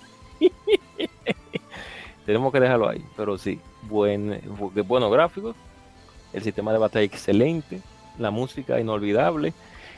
Y son de estas RPG que salían de la mano de Enix, que eh, tenían el sello y la marca de, de esa compañía desarrolladora. Que lamentablemente Square, desde que después de Final Fantasy X o de, de la 12, no se ha podido volver a recuperar con un sello así tan, tan drástico como la gente de Enix. Tenemos que recordar que Dragon Quest, a pesar de que está unido a, a pesar de que es Square Enix ya, pero Dragon Quest sigue teniendo desarrolladores de Enix. No, no, ni, ni siquiera eso. Armor Studio, eh, que ese creo que es el estudio de, de, de Yuji Horii, y son independientes. Si ellos se van, nada más caro. Y quien generalmente quienes desarrollan Dragon Quest desde sus inicios nunca han sido gente interna de Square Enix. Son siempre contratistas, o sea que ahí no hay nada. Exacto. Está O sea distribuyendo ya Enix. te sabes, si Eni de un momento de otro dice, me voy de aquí, ya, y, de- y se dividen, bueno, ya ustedes saben, pero sí, sí, denle una oportunidad a Valkyrie Profile, de verdad Una que joya. Salió una versión ahí para PSP, así que usted sabe Sí, lo que sí. tiene que hacer, déjelo ahí. Exacto. La jugando- mi hermano está jugando original, hablando de eso ahora. Oh, pero qué bien. Vamos Sí, a pasar al siguiente juego, porque ya, hola, segundo, para terminar. Sí. Hace 19 años es lanzado Spider-Man, un juego de acción y aventura basado en el cómic de Marvel, The Amazing Spider-Man, con el navegable vecino, que aunque presenta los mismos actores, contiene los mismos actores y muchas similitudes, no se basa en el programa animado de los 90, eso es ¿verdad? para los estadounidenses. Claro. Fue desarrollado por Neversoft y publicado por Activision usando el mismo engine de Tony Hawk's Pro Skater para Ujú. PlayStation en el año 2000. Luego fue porteado por otros desarrolladores a varios sistemas, incluyendo Game Boy Color y Nintendo 64 ese mismo año, así como el Sega Dreamcast y Microsoft Windows en 2001.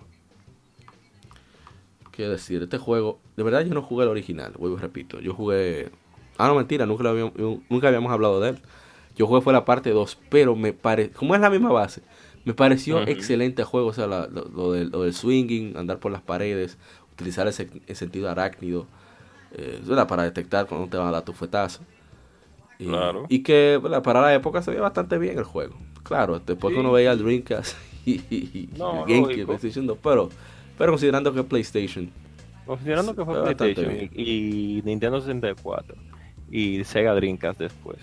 Y también a sabienda de que era el primer juego de Spider-Man que se tiraba de manera tridimensional, pues para la época no fue un mal título. Pudo haber sido mejor, pero no fue malo en su totalidad. Es verdad que la gente de Nerso lo que hacían hicieron dos clavazos, como fue Skeleton Warrior y Apocalipsis, que apo- clavazazo, Dios mío, la gente. Pero en fin. que aquí por lo menos limpiaron algo. Sí, sí. Aquí por lo menos hicieron un buen trabajo, aceptable. Pues era la primera vez que veíamos a la arañita de manera tridimensional, porque los otros títulos que habíamos visto eran en Super Nintendo y no sé si en PlayStation antes de había otro de Spider-Man, si no más creo, pero no, no puedo decir que sí. No me no recuerdo. Algo a destacar de este juego es que Stan Lee es el narrador del juego. Ah, qué, qué chévere, qué chulería.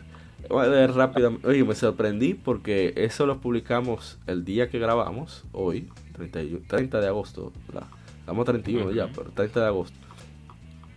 Y tenemos comentarios, pero por pipa. Nos dice Randy Pérez, mi juego más querido de Spider-Man. ¿Cuántos recuerdos junto a mi hermano? Luis Manuel Franjul, de, de, de Hyrule Fantasy, nos dice, hace años, mientras lo jugaba en mi PlayStation, mi papá me preguntó lo siguiente. ¿De dónde se agarra la telaraña? No sabía cómo responderle y eso se quedó en mis recuerdos por siempre. El juego lo terminé y fue genial. De nuevo, nuestro hermano Roger Paniagua nos dice, ¿cuántos lindos recuerdos en una imagen? Ricardo Maida nos dice, increíble, tremendo juego en el PlayStation 1. Y nuestro hermano Carlos Teolio Polanco nos dice, se agarraba de las nubes y si te mueres decía, wonderful. A ver si en Instagram, no, en Instagram no tenemos interacción. Y bueno, un buen juego, Spider-Man. Vamos al siguiente ya para terminar. Aquí va usted, Sí, muy bueno, no no, Spider-Man es bueno, sí, sí, sí. Lo Sí. digo, lo que digo es que Neverso nada más hizo bueno Tony Hawk y después de ahí nunca hubo forma de que hicieran algo bueno. y fue porque Tony Hawk estaba pendiente. Sí, Bueno, pasemos al siguiente juego. Se trata de eh, de un juego que saliera hace ya 15 años en América. Se trata de, de juego de Pikmin 2, un juego de estrategias y puzzle desarrollado y publicado por Nintendo para Nintendo GameCube. Es la secuela directa de Pikmin. Y aquí la, dan la plantica esa, como tiene que, que Sí, criar y eso, y multiplicar. Con el, el Oliver juego. ahí, con el Oliver. Sí. El juego viene incomprendido en algunos puntos, pero, pero no es Eso, malo. a Miyamoto se le ocurrió el primero, porque él, parece que, ¿sabes que Miyamoto es un gobernado? Sí, exacto. Que no sabe que es un gobernado, bueno, que lo busquen en el diccionario. Entonces la esposa parece que le dijo, mira, tú estás jodiendo mucho, tú me tienes harta, vete a ver si tú arreglas el jardín ese que hace rato te lo pedí y, y resuelve. Sí, mi No, pero, sí, mi pero, amor. pero mi amor, a mí no, yo- no me llames jardinero, que Pero tuvimos un problema la otra vez, ah, resuélveme esa mierda. Parece que él se inventando ahí, planteando la vaina, se le ocurrió Pikmin. Y ahí salió. Una vaina excelente. Y usted lo jugó, Pikmin 2. Eh, No, no. El Yo primero, inclusive el primero lo vi muy poco y el 2 me lo encontré raro porque es para Nintendo a veces es medio extraño tirar un juego con que diga 2. Es medio extraño que Nintendo diga, pues yo que a excepción de Mario, con Mario 1 y Mario 2, pero después de ahí es raro que Nintendo haga fulano parte dos, verdad. no. Entonces, pues dije, oh, salió Pikmin 2. Bueno, un juego que de eso que llegaron tarde y nadie le interesó, pero vendió bien, vendió bien, según la No, no, bueno, más o menos. Sí, porque era en Cuba, imagínate. Ahora, yo, yo sí, sí digo que Miyamoto cuando lo dejan suelto, o sea, que, que no esté supervisando a nadie, el Sí. tipo rompe. Aunque, no le- aunque hay que aplaudirle que eh, su más reciente, vamos a decir, para no decir que- no- para no decirle metiche a Miyamoto, su más reciente intervención, eh, su- sugiriendo algunas cosas con Donkey Kong Country Returns, eh, fue muy, muy acertado. Sí, exacto. Así Con que, Star Fox no, pero lamentable. Pero Exactamente. Olvidando de eso. Dios mío. Bueno, yo creo que ya, ya está bueno, vámonos de aquí, como dice. Como dice la gente, te entrega. No, hablamos el martes. Hablamos el martes. Para decirle, bueno, eh, que escuchen, que ahora viene. Sé que fue muy larga la efemérides, que habían demasiados juegos. Y no podían, algunos no podían quedarse fuera. Realmente. Eh, tenemos el estreno de, de Enfrentados, con, con participación de, de, de nuestros amigos de Quien Pierde Entrega. El Golden Spear, Ramón Encarnación. Y el Hombre Platino. Mi hermano, el, ina- el animado, inanimado, perdón, Marcos Almanzar. Que tenemos, pasamos un rato ameno hablando de, sobre la guerra que hubo entre, entre Super Nintendo, Entertainment System, Exacto. y el Sega Genesis, conocido Como vimos, Mega Drive exacto. en Europa. Sí, sí, con lo un vimos- dato y, y- nuestra, nuestra Y como lo vimos en, en nuestro país, aquí en. República Dominicana. Como uno, lo- la percepción que uno tuvo en República Dominicana y con los datos externos, lógicamente. claro.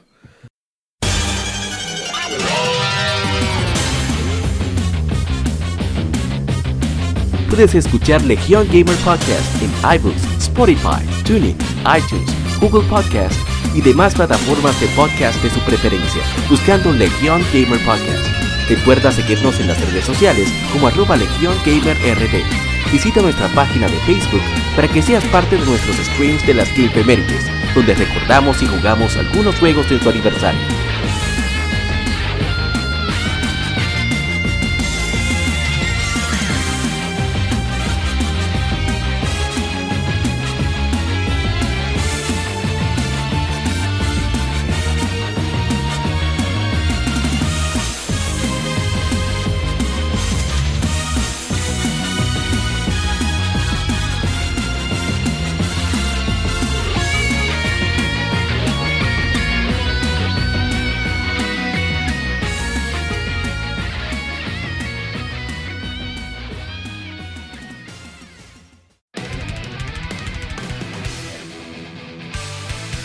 Enfrentados. Dos títulos, desarrolladores, consolas o compañías son enfrentados, comparando datos, experiencias y circunstancias.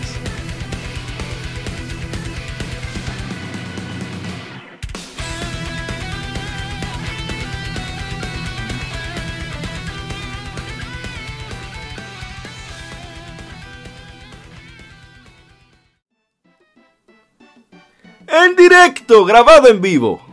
No, no, no, eso no sale. Bueno, esta es la primera grabación que hacemos del nuevo segmento de Que Enfrentados. Y en esta ocasión tenemos a dos invitados especiales, directo, bueno, en directo y grabado en vivo, de quien pierde entrega el Chac... No, no, el Chacal no, soy yo muy, muy chuipi.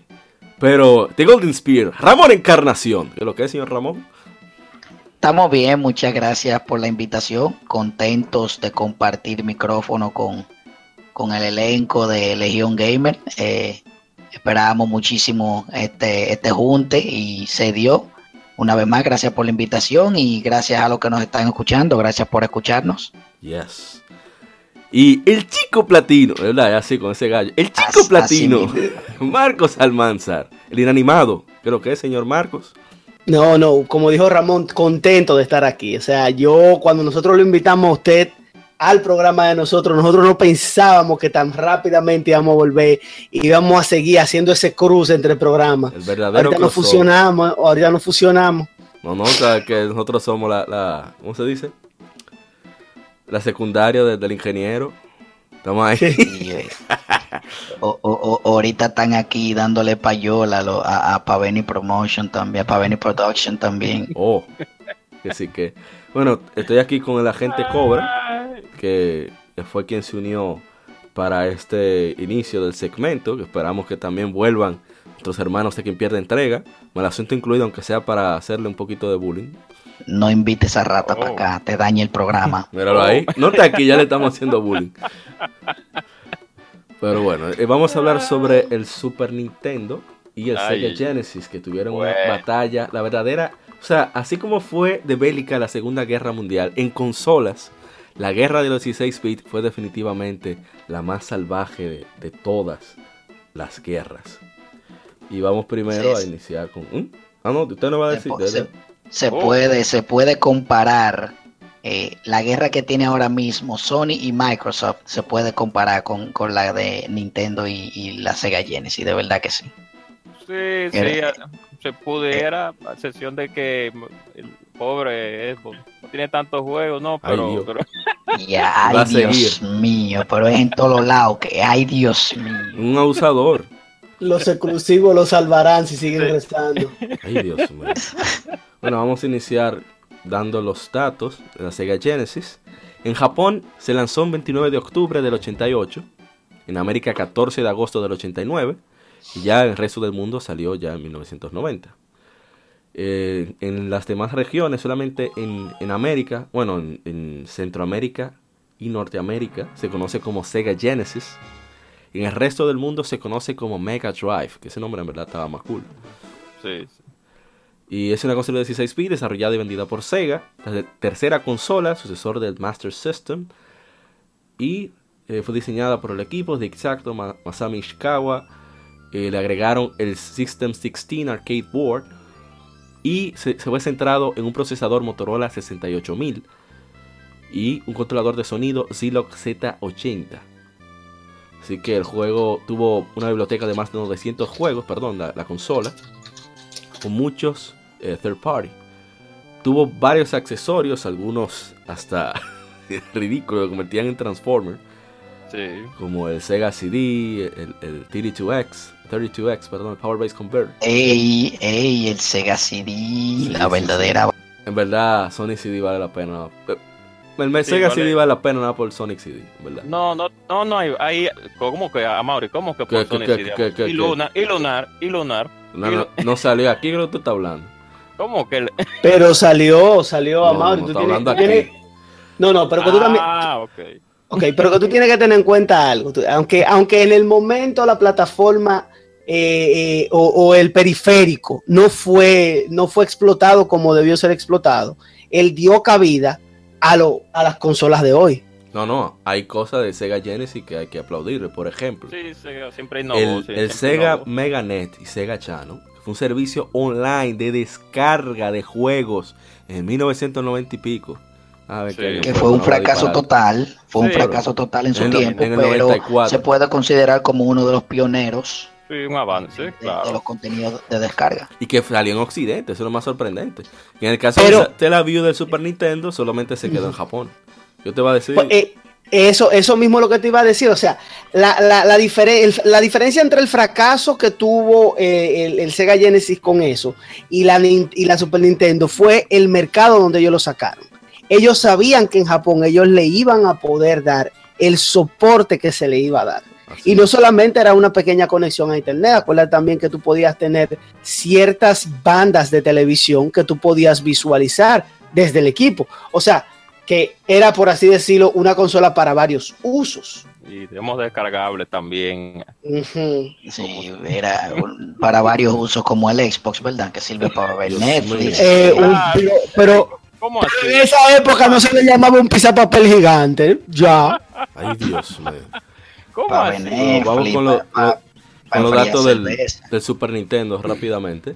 El Super Nintendo, en Japón Se ven- conocido como Super Famicom, salió en dos años después. En, en Japón salió en 1990, sí, dos años después. Y aquí en América el 23 de agosto del 91, dos años después de- del Sega Genesis. Sí. Eh, Super Nintendo es la segunda consola programable de Nintendo, siguiendo al Nintendo Entertainment System. La consola tuvo gráficos avanzados, capacidades de sonidos impresionantes comparados con otros sistemas. Y tuvo una variedad de chips de, mejoras integradas en los cartuchos para competir con la siguiente generación, con la generación de 32 bits.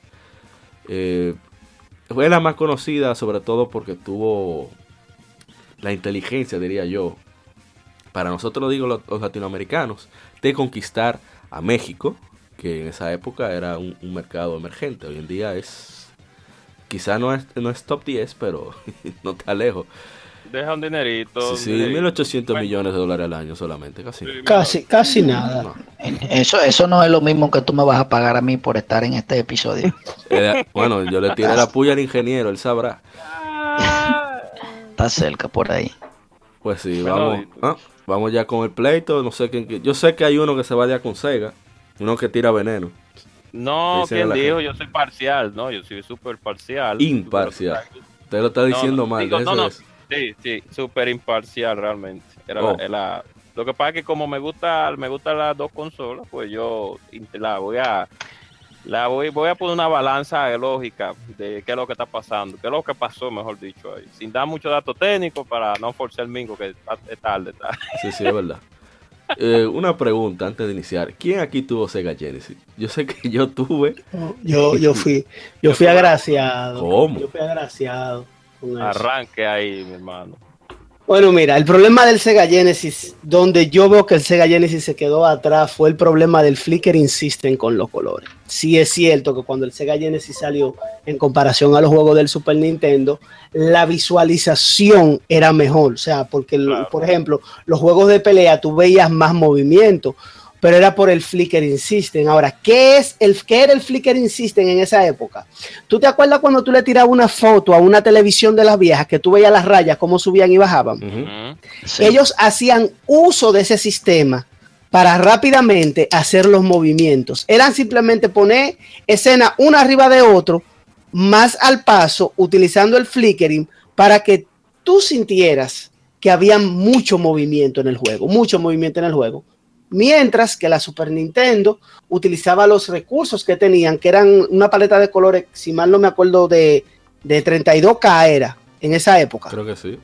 32K más o menos la, paleta de colores y se mantuvo se mantuvo eh, eh, con los 256 colores 256 colores que le tiraban entonces la Sega utilizó yo digo que el problema de la Sega en esa época fue la mala utilización de los recursos que tenían porque una consola en esa época que casi triplicaba la velocidad del CPU que tenía la Super Nintendo no era justo que le fuera, que no le fuera tan bien como la Super Nintendo. No era que perdiera, pero a ella le tenía que ir tan bien como la Super Nintendo si sabían explotarla como era. También eh, yo considero que lo que lo que mantuvo esa, esa batalla un poco balanceada, además de, de la- las, las especificaciones del hardware del- de los sistemas, también era la, la, la capacidad económica de las compañías. Nintendo siempre ha sido una potencia. Nintendo siempre ha sido una potencia en cuanto a videojuegos, porque Nintendo es una compañía designada, eh, de- eh, dedicada a videojuegos. Eh, Sega en su momento lo fue, pero cuando Sega quiso explotar los recursos que tenía. Ya Nintendo tenía demasiada experiencia Sí. y por eso se le fue adelante. Por eso es que tú ves, por ejemplo, hay juegos como, como cuál, te voy a poner un ejemplo, como The Lion King. The Lion King de Super Nintendo, eh, el Super Nintendo con menos especificaciones de hardware que el Sega, eh, el juego se veía mejor, las, las, los gráficos se veían más suaves, pero era porque eh, Nintendo siempre ha tenido la capacidad económica para contratar mejores diseñadores, tú sabes, para, para hacer un trabajo de buena calidad, que en su momento Sega no contaba con eso. No, y no solo eso. eso- esa hegemonía que mantuvo el NES, el Nintendo pelado, como le decimos de cariño, Sí, le dio una ventaja a Nintendo, sobre todo en el mercado norteamericano, que le puso pre- impuso presión a los distribuidores. Es decir, ellos llegaron a un punto tal que le decían a, a- a- digamos así, no, no puedo decir que fue esta tienda en específico, pero se atrevían a decirle a Toys R Us, le decía, si tú me pones algo de Sega Genesis ahí, más nunca te vuelvo a ver algo de, de Nintendo para acá. Sí, un pequeño monopolio. Sí. Era un pequeño monopolio, que eso Sí. en ese tiempo uno no lo sabía. Tú Entonces- después, con- el tiempo fue Sí. que uno se... Ahí fue que comenzó Sega con su appeal, decir, bueno acá, pero ya los niños que jugaron NES, que salieron en el 86, creo que fue. sí. ajá, Eh, ya los niños que jugaron NES, estamos en el 89, esos much- niños que tenían 9 años, 12 años, ya tienen 12, tienen 15, comenzaron a hacerle appeal a los más adolescentes. Sega does was what Nintendo don't. Y Que fue una, para mí, una de las mejores publicidades que se ha visto. A mí me encanta las publicidades que son violentas y salvajes. aquí en los. Estados Unidos se ve mucho eso, sí. No, no, son lo máximo. Eh, Y hay, se pusieron hay eso. juegos, hay juegos de, de, de Sega que sí supieron explotar el potencial del Sega y por tanto eh, en, en gráficos se ven mejor, se ven más coloridos, se ven la- las texturas se ven mejor, como es el caso, no sé si ustedes jugaron la Jurassic Park de, Sí. Oh, de sí. Super Nintendo y la de Sega Genesis. Sí, claro. La diferencia entre esos dos juegos era del cielo a la tierra en cuanto a gráficos. Sí, además que hubieron muchos ports de Nintendo a Sega Genesis. También tú sabes lo que ayudó al Sega, al, al menos en este juego que acabo de mencionar, en la Jurassic Park, es que el juego era en 2D. Sí. En, en el Super Nintendo quisieron hacer un juego como, como un poco más en 3D y por eso los 7 y gráficos eso. no le dieron. Usando el famoso modo 7 de Super Nintendo. Que hay un juego de Sega Genesis. La gente de GameSack. Recomiendo mucho ese canal. Que le gusta los clásicos, claro. Que, que tiene modo 7 también. O sea, tiene algo similar al modo 7. O sea, que se podía lograr Sí. si, si los desarrolladores se empeñaban en eso. Se empeñaran. Sí, y, y hay algo que, que quizás muchos de nosotros, bueno, quizás los sudamericanos sí lo saben, los demás sudamericanos, pero algo que le dio ventaja a Sega es que se asociaron con una empresa que se llama, eh, ¿cómo se llama? Tectoy. Estoy. Es una empresa brasileña, creo que de Mato Grosso, en Brasil. Que ellos ensamblaban, ensamblaban juguetes, o sea, fabricaban sus propios juguetes y ensamblaban también para otros. Y hablaron con Sega y dijeron, hey, pero yo te puedo distribuir esa vaina aquí, tú me das la fichaje y yo te lo hago, no le pares, yo te pago licencia. Anda para el carajo. Esos brasileños, mientras nosotros estábamos matándonos con diccionario y molestando a, a- a adultos que supieran algo de inglés para pasar en un sitio que estuviéramos trancados, esos caballeros tenían Fantasy Star en portugués traducido directo del japonés, como que la vida un relajo. Sí. Ah, ah, porque tú ponías un adulto. Yo me tenía que matar con un diccionario. No, no, no, no. Yo le pregunto, no, porque en mi caso, oye, cómo fue la historia. Yo tenía un diccionario humano, que era mi padre, hasta que un día se le saltó, salió y me trajo un toma, no me jodas. Así, así. Tenga, mi hermano. rueda durísimo, usted está loco. Tú sabes. No, no, no. Dale, dale, dale, dale, dale, cobra, dale, No, no, cobra. no, que iba eh, eh, voy a hablar, iba a hablar mucho. Sigan, sigan, sigan. Voy a hablar un poquito de. Ok. Yo, Tú sabes yo- también una, una de las cosas que yo creo que afectó mucho eso, y no estamos hablando tanto a nivel de marketing, porque a nivel de marketing sí, a nivel de marketing yo considero que la Sega se le plantó a Nintendo, pero fue lo que fue lo que acaba de decir Ramón Encarnación, o sea, el hecho de que Nintendo tenía mucho más recursos monetarios y empezó a hacer la mala, la mala jugada de decirle, mira, si tú me pones esto de Sega, yo no te voy a, a, poner cosas de Nintendo. Pero fuera, fuera de eso, fuera de eso, tenemos que acordarnos de algo que tú mencionaste ahorita, y era el hecho de que la memoria interna de del Super Nintendo la traían, por así decirlo, los cartuchos.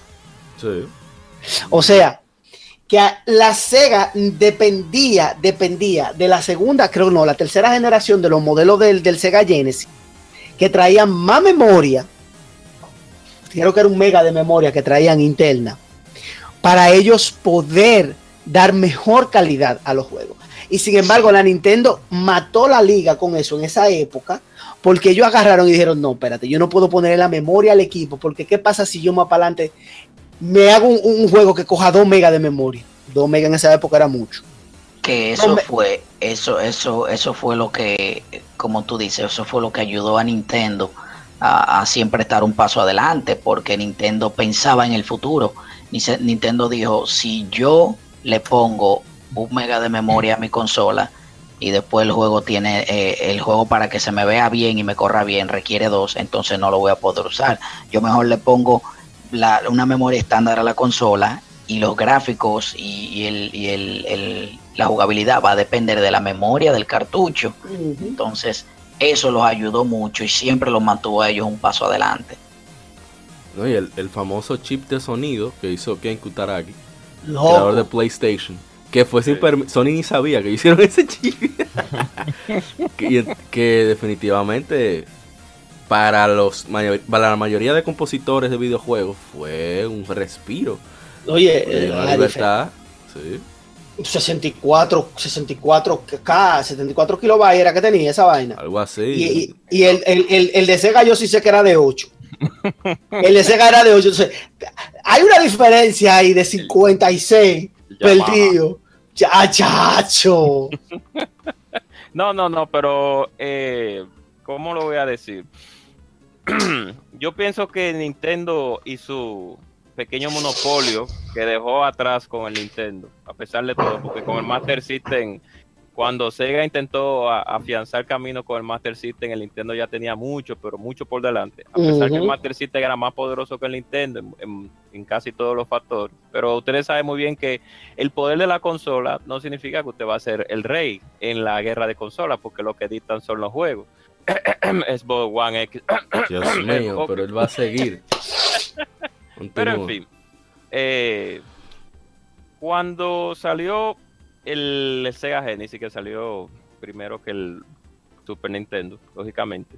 Yo pienso, bueno, no pienso, sino está demostrado que Sega, cuando ya el Super Nintendo estaba afianzado, ellos no tenían otra opción que trabajar con los precios. Bueno, ustedes no sé si han visto un anuncio que Sega tiró en su tiempo, que lanzaron de nuevo, donde Sega decía que su consola era más barata que la del Super Nintendo. El Super Nintendo creo que valía 180, 190 dólares. no, 200 cuando salió. 200. Y el, y el Sega Genesis valía como 140, ah, 150, sí, sí, Sí, Recuerdo que, que Greg Miller en una entrevista que le hicieron en Tech Radio mencionó eso, como que daba la era de los 16 bits y los padres inteligentemente compraban la más barata. Entonces, entonces el, en el Sega Genesis, estamos hablando ya eh, información palpable que la pueden buscar en la red, todos los que nos escuchan.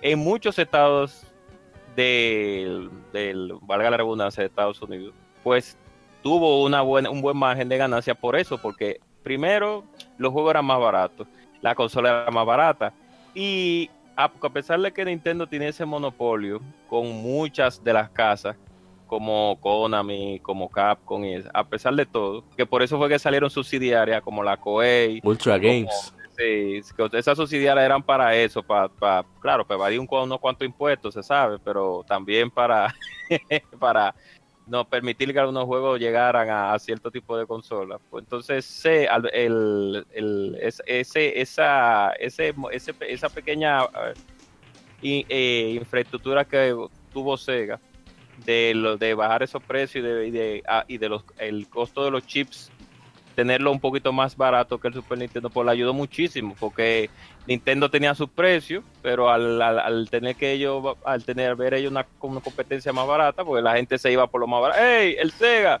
no, no, pero tal vez no está Mario aquí, pero bueno, no tengo mucho efectivo, no, es que vamos a comprarle Navidad al muchacho. No, no, bueno, hay una consolita ahí que para el sur, principalmente sur, no, sur, eh, sureste, eh, Centro, esa me gente, imagino. el centro, exacto. El Sega tenía un dominio ahí medio, medio poderoso. Y también el, inconveniente también que pudo pasarle a Sega fue que siempre Sega ha tenido mala cabeza con el asunto de la publicidad. O sea, ellos nunca se supieron cómo administrar en, en cuanto a eso. Y también Y los eso- periféricos. Eso los mató. Los periféricos, sobre todo. Los periféricos emergentes para hacerle la contra al Super No, pero Nintendo. an- antes de eso, la, porque estamos acabando con Sega, pero también hay que darle su fuertecito, su tablacito de Nintendo también. No, yo iba para allá ahora, pero dale, dale. Que aprovechando el, el tema que citó eh, Marcos sobre los cartuchos, que eran quienes tenían los chips y por lo tanto era el cartucho el cual se incrementaba en precio. Que se da el caso de que el Sega, perdón, Star Fox, por ejemplo, que tenía el, el Super FX chip, el chip que permitía que, la, que el Super Nintendo calculara la- la- Más lo necesario ah. para crear el efecto, lo- los polígonos, para manejar los polígonos, costaba un, un billete, como 20 o 30 dólares más un cartucho estándar. O sea, que, que- lo malo fue que Sega se puso a tratar de capitalizar eso, sacar provecho, diciendo, ah, nosotros no haríamos algo así, y tiran el Sega CD y el TD2X. Entonces, esas son la vaina, esas son la vaina. Mierda, Que no dije, dije que iba a acabar con Nintendo, pero terminé acabando lo con mismo. Sega como que... Cuando salió Donkey Kong Country no es lo mismo. En Tú, verdad. vas a- a- a- tú lo ves al lado miércoles. Y eso- Tú lo pagas. Yo no tenía mucha conciencia en esa, en esa época, no me imagino el boom que fue. lo eso. mismo, mira, Vortex, Stun FX, eh, no sé si ustedes lo han jugado, la jugaron en su tiempo, la jugaron ahora, eh, Vortex, Stun FX, la misma Star Fox utilizaban el chip Super Effect, era un chip especial que desplegaba imágenes tridimensionales y cuando tú veías ese juego, tú te, ese juego tú te volvías loco, Lo tú máximo. decías, "Uh, papá, pero El y- final. cuando tú volteabas para atrás y veías Sega Genesis con qué, con par de clavos, porque en Genesis hay muchos clavos también, pero pila, bueno, muchísimo, eh, muchísimo, muchísimos juegos que de verdad que no tenían esa calidad, esa- esa tan calidad, porque sabemos que eran compañías emergentes, pero sí tenemos que darle, darle su crédito al Sega Genesis, que muchos de los juegos que nosotros jugamos en Super salieron primero en Sega. Un Ah. ejemplo, Edward Jean primero salió en Sega Genesis. Sí, sí. que, que, que se todavía salió primero en Sega Genesis y, lo- y le tuvieron tiempo para arreglarlo para Super Nintendo, se veía mejor en Sega Genesis. se, se jugaba mejor. Entonces, ¿qué otro juego también? Ah, bueno, eh, el ah, Sparkler, la que estaban hablando. Ah, la sí, otra sí, Rocket semana, Knight. sí, Y Rocket me Knight. encanta ese juego. La- Eh, la- entonces, dime, sí, sí, La, la Battle Toad con doble dragón también salió para los dos puertos, ¿verdad? Claro que sí, también. Y salió la Battletoad 1 para porque a veces antes en, en Nintendo, ah, en Genesis, habían por de Nintendo que lo hacían optimizado. Excepción de la Bamba el retorno de Joker, que es un, un disparate eh, total en Sega Genesis, pero y- pero tiraron la, la Mega Man, la Wheel War, que era la Mega Man 1, 2 y 3. 4, 1, 2 y 3 y 4 la tiraron para Genesis también, con gran gráfico mejorado. Era como un remaster un remake, no, un remaster, sí, un remaster de las Mega Man en Nintendo. Que Entonces- aquí, aquí salieron fue en el, en el Sega Net, algunos de ellos. Sí, en el Sega de Willy Net. Wars. Que hay una forma, el Gaming Historian lo mencionó, de conseguirlos, te sabes, Sí, por la de izquierda, manera- por así decirlo. Claro. Que te lo, te lo dejan en un cartucho que el Sega Genesis lo puede reproducir. No, una vaina chula. Ahora, hay una vaina del Sega. Genesis, que de hecho es un verso que tenemos pendiente de hace mucho, que a pesar de la capacidad de audio del Super Nintendo, vino un maldito loco, sí con R, porque es de cariño, un maldito loco que vino de Falcom, no tenía nada que hacer, y jalaron a la hermana, ya, la hermana se llama Ayano Koshiro, ya fue la responsable del diseño de personajes de Streets of Rage 2. Y por lo tanto, ¿verdad? Ponen llave, manito, ven para acá, el hermano fue, ese maldito loco hizo el audio de Streets of Rage 2, que de hecho él es el dueño del audio, o sea, no pueden publicarlo sin permiso de él, porque él no regala su audio. y esa vaina Pendejo- todavía pe- hoy... Pendejo que él no es. No, lo es, que él es claro. es que él está roto. O sea, él decía, no, el hobby mío es crear herramientas para el Sega Genesis. Eso a mí me encanta. Todavía hoy él lo hace, porque está totado. Pero de verdad que tú, eh, sí, no, de verdad que con el Super y el Genesis tú tenías para dónde ver. A ver si en el Genesis te gustaban más los juegos de deporte.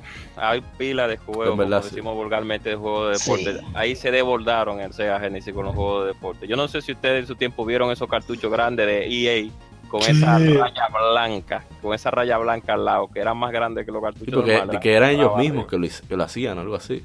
Sí. Tú, tú sabes que si hubo algo, eh, si hubo algo, y no estoy diciendo que la Nintendo, la, la, la Super Nintendo no ahondó en eso, pero yo entiendo de que la Sega Genesis explotó el multiplayer, Sí. el multiplayer más que la Claro. Super Nintendo en esa época.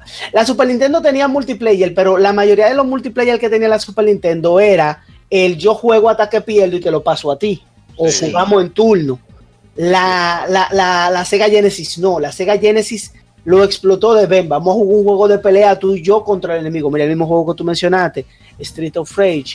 Eh, este otro juego que tenía a, a, a- a superhéroe, creo que era el de Capitán América. ah, sí. Tenía Capitán América, que tenía Spider, Vengadores, sí. los Vengadores. No, el, El, cla- no el clavazo de, de, de Spider-Man y sus amigos. de- de- No, no, no. ese no, ese no cobra. Estamos hablando del otro. Y a un juego, un juego que yo probé para las dos consolas y que definitivamente yo aquí en este me voy de un lado para, para la Nintendo. Fue la, la Street Fighter. Ah, Street sí, Fighter sí, sí. 2 Turbo. Ah, sí. Eh, la diferencia gráfica entre, Sí. entre ese juego en una consola y la otra era abismal. En el Super Nintendo ese juego se veía eh, hermoso y en, y en el Genesis, que era la, Genesis que era la parece- Champion Edition. La Champion Edition era en Sega. Es lo mismo, Pa- lo Sí. mismo. Solo que con otro, tú sabes cómo es Capcom, tú sabes. Que le pone. le pone, le pone otro nombre para O- o- cobrarte. o- otro apellido. eh, Eh, otro En el Genesis se veía, se veía como si fueran 8 bits. Sí, sí. Sin embargo, la, la textura, la suavidad de, lo, de, de la textura en el, en el Super Nintendo eh, era una cosa hermosa. También hay otro juego eh, que fue el de Batman y Robin, las aventuras de Batman y Robin, ¿lo Sí, recuerdan? La diferencia del cielo a la tierra de la versión. Las- y- y La, versión, sí, Nintendo, Nintendo cogió ese juego y fue una obra maestra en su tiempo que hizo con ese juego. Konami hizo Ahora, muy buen trabajo. hubo elementos que se dieron gracias a, a diferencia en políticas que tenía Nintendo que como, como comercializó el NES, el Nintendo pelado, como un juguete, más que como un aparato de entretenimiento en general, a pesar del nombre Nintendo Entertainment System. Al tener esa imagen familiar, ellos restringían mucho el contenido de los juegos. Los censuraban bastante. Sega no, Sega- Sega dijo, hagan lo que ustedes quieran, se me importa. Sega hizo como Pero todo- por- todo- todo Por como otra parte, por otra parte, esa comercialización que ellos le dieron al Nintendo como, como una No, pero fue con una un razón, juguete eh, no- familiar. No fue a lo loco, es por la crisis que hubo, por la del, del Atari. sí.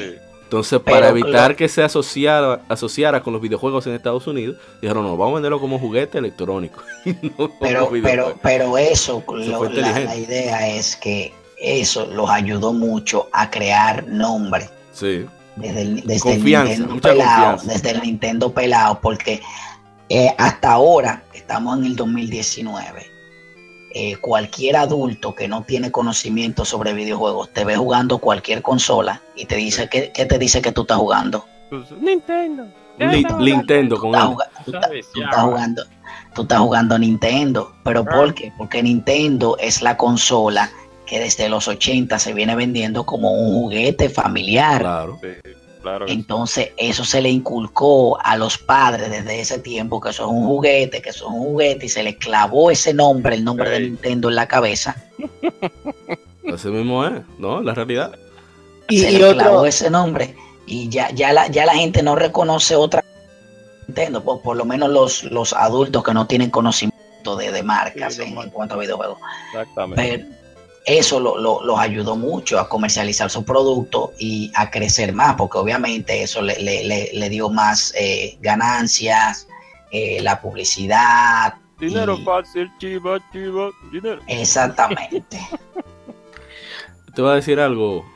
sí, tú sabes también algo, sí. tú sabes también algo que, que hizo que Nintendo y, el, y en el mismo en, la en el mismo tren de pensamiento de, de Golden Spear Y el hecho de que todavía hasta el sol de hoy, si tú te pones a revisar la cantidad de juegos de Nintendo que hay, la, la, la carpeta de juegos de Nintendo, yo puedo decir, tirando un número sin saber exactamente el por ciento, que más del 80% son juegos que cualquier niño se puede sentar a jugar. Sí, Todavía al sol de hoy, todavía al sol de hoy. en, el, en el Super Nintendo los juegos eran más, era por así decirlo, el reto era menor. Que el de- en- a, a diferencia de los juegos de, de Sega Genesis. En Sega Genesis los juegos sí eran más difíciles que en Super Nintendo. Ay, No sé si era Tirando porque puya. simplemente Sega era como hablamos hace Edgy, un momento, edgy. para un más joven. No, Edgy. Edgy también. Sí, Era- juegos era también. era sí, hay juegos- eh, hay juegos porno, eh, sí. el- Ah, Una vez yo jugué uno en Super Nintendo, pero era. Ey, no, ya, ok. pues Dios Fuera- mío, pero ve. Uno restringe al Golden Spear pa- para esto. Bueno, ¿Cómo así? no, No, no, no. con el, con el saliendo de lenguaje. tema, saliendo de ese tema, el, eran más difíciles realmente en Sega Genesis, pero también eran más difíciles algunos porque como, eh, como estamos hablando aquí, muchos de los juegos que estaban en Super Nintendo y en Genesis, era, eh, eh, la gran mayoría eran completamente diferentes. O sea, si ustedes se dan un ejemplo, pónganse a jugar, bueno, miren la misma Batman, las aventuras de Batman y Robin en Super Nintendo, era una plataforma total de, do- en Sí. dos dimensiones. Pero en Sí. Sega Genesis no, en Sega Genesis es un shooter, un, un, un, un 2D shooter de, de avance, de avance lateral. Entonces hay una diferencia del cielo a la tierra con ambas versiones. Inclusive fue la misma compañía que hizo el juego. Kona- Konami la hizo para Genesis, la desarrolló para Genesis y, y, el- la Nintendo y, la, y también para Super Nintendo la, la desarrolló Konami. Miren, ¿ustedes jugaron alguna vez eh, los Looney, Looney Tunes? No. Con la- los Eh, Looney Tunes. Tiny Toons, No. Tiny Toons. Sí, lo- ok, los Tiny Toons, ya, sí, ese también lo jugué. Sí. La diferencia de Genesis y la de Super Nintendo es grande, es muy grande. O sea, en, en Super Nintendo, como fue Konami, que la. Bueno, Konami también la desarrolló en, en Genesis, pero que ma- el juego en Super Nintendo es más rápido, tiene más acción.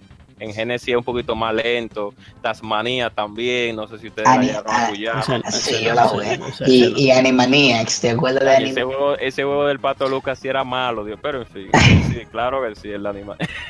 Ustedes lo llegaron a el juego del pato Lucas de Super. No, no, no, no, no, no llegamos y ahí. el- el adulto y el de Super Nintendo. Bueno, hay otro, La de basquetbol, la de basquetbol. Sí, no, Ahí- Nintendo ha puesto su huevo un también. elemento importante que es que po- a tra- por esta guerra y precisamente por esa diferencia de políticas en cuanto a, a censura de contenido entre Nintendo y Sega, hablando de 1994, sale, que por cierto eh, en BeatMe, el canal de, de donde está la gente del Club Nintendo, hablaron sobre Mortal Kombat. Y es que Mortal Kombat en, en Nintendo, en Super Nintendo, mm, era, era, era sudor que votaban los jugadores, los personajes, perdón. Un, humo era, era un humo, porque ni se. Mientras que en Sega, tiempo en Sega estaba eso tintado de rojo que eso no tenía mamacita.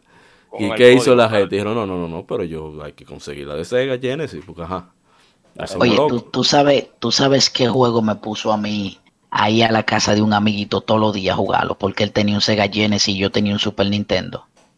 ¿Cuál? La NBA, la NBA Jam. Oh, Ay, Dios Jam. mío, Ah, eso sí. donque, eso donqueo sí, de la NBA. Jam, La NBA Dios Jam de mío. Genesis, eh, eh, a pesar de que el sonido no es mejor que el de la Super Nintendo, pero No, es mucho Yo- más. eh, sigue, sigue, dale. Sí, sí, se, se ve, se ve más, Se ve el juego y se juega. rápido, eh, eh, más rápido, acelerado. Ay, Dios mío. Yo, oye, yo dejaba, yo salía de mi casa y dejaba mi Super Nintendo para irme Di, a jugarlo. di en la verdad que te iban a buscar a las 9 de la noche y te jalaban por la oreja. Venga, Sí. para ¿qué tú haces en casa a esta hora? No, no, mi, mi mamá pita como un tigre. Ella me pitaba. ¡fui! Ah, tú y- y tenías. había que salir tengo un huyendo. amigo así que, que a, él, a él no lo llamaban, le pitaban. Cada uno, eran Pero- tres hermanos. Son tres hermanos, y cada uno tiene un pito diferente. Ay, mi madre. fulano te No, llama. mi, mi mamá tenía un, mi mamá tenía un solo pito y po- nosotros podíamos estar en quinto infierno y los tres llegábamos a la casa huyendo a ver a cuál de los tres era que ella estaba Ese pitando. code, ese code de Metal Gear no fallaba a la madre suya. Ya lo saben. Qué fuerte. Pues sí, no, y que eh, precisamente Mortal Kombat, con su violencia, hizo que el Congreso de los Estados Unidos, debido a la respuesta de, de posible causa de violencia de juego, que yo creo que sí, que sí, supervisión, todo es posible. eh, Claro. Esto hablamos instauró que se crearan las bases de, de- de la ESA, de la Entertainment- no, no de la ESA, sino de la Entertainment SRB. Software Rating Board, que es la Sí. oficina de evaluación de, de software de entretenimiento, el cual... La cual no se usa. Eso iba a decir. Vemos que todavía usted, usted entra a cualquier sala de, de Call of Duty, pone el party chat que sea de in-game y te nada más oye los gallos. ¡Ey! ¡Ey! Sí. ¡Tú eres un maco! Y tú, ajá. Niños de, que 10, no. de 15, Ay, de palabra. 12, oh, 3, de 8, no, 8 no, de, qui- de 15, de 12. No, no, de menos de, de menos de 15, de 12, menos de 11, 15. 10. Pero nada, se la vista todo. Oye, y tú sabes, aho- ahora que tú, ahora que tú mencionaste eh, Mortal, Com- ah, Mortal Kombat, eh, ¿ustedes se acuerdan del código de la sangre de, en Sega? Sí, es lo que digo, que se jugaba, el código era, yo no me recuerdo el código en, en sí, claro. lo que sí me recuerdo es que tú le ponías el código y entonces se podía ver la sangre. Que, que, Sí. que Nintendo, Nintendo también era un hipócrita en ese tiempo. Porque, cuando, no, Nintendo siempre ha sido un hipócrita cuando se, cuando se, le- cuando se, se guaya como un pollo. Cuando ya se está guayando como un pollo en la venta, ya dice, no, espérate un momentito.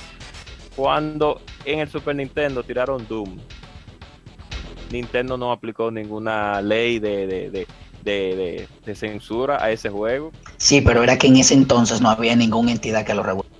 No, no, Sí, pero pero era- que como que no era- hubo ninguna era preocupación. Sí, era en Nintendo 1990. no- Eh, es que, es que ya, es que ya cuando Doom subió para consola, tú tienes que acordarte que Doom ya estaba en el 70% de la computadora de las Sí, oficinas gubernamentales de los Estados. Unidos. Oye, el 70%. Oye, en esa época había un millón de computadores. Yo creo que se habían bajado dos millones de Doom para guardarla. Para guardarla, para tener una copia por ahí. Es, es un juego que No, revolucionó. pero es lo que digo, o sea, eh, igual pasó con el, con el eh, saliendo en un chin del Super Nintendo rápidamente con el 64. Al Nintendo en el 64, ustedes saben que Nintendo estaba guayando en baja con el Sí. 64 porque el Ujú. PlayStation estaba ahí, dándole la madre, calladito ahí arrancando. Y en el 64 salieron un par de juegos que, la, que Pero supuestamente no vayamos más lejos. familiar. Cuando, que ahí yo creo que ahí donde se vio la, la verdadera diferencia, ese, ese pequeño empuje ya al final de su vida que tuvo el Super Nintendo. Primero, con el gran Chrono Trigger. no hay forma de Chrono Trigger. Y el- el- cuando me llegó Rare, que ellos hicieron la asociación, y, y- y ellos tenían la, la computadora Silicon Graphics, e hicieron el Ah, Advanced sí. Computer Modeling, que hicieron Donkey Sí. Kong Country y Killer Instinct. Killer Instinct, El rompe tú madre. quieres más, tú quieres más piscina de sangre que Killer Instinct. No hay forma. Me- ya, Dios mío, ese es mi juego favorito, mi, fighting favorito de todos los tiempos. ¿Y qué? Por cierto, Por eso compraste un Xbox. Oh, ¿Cómo así? No me haga No, eso. Muy buen juego, muy buen juego la Killer Instinct de Xbox, claro que sí. Lamentable que el juego aquí en el, en el, en el país, por falta de, de- de liga. No, de- bueno, hay una liguita sí, pero no, no está, está ahí, pero...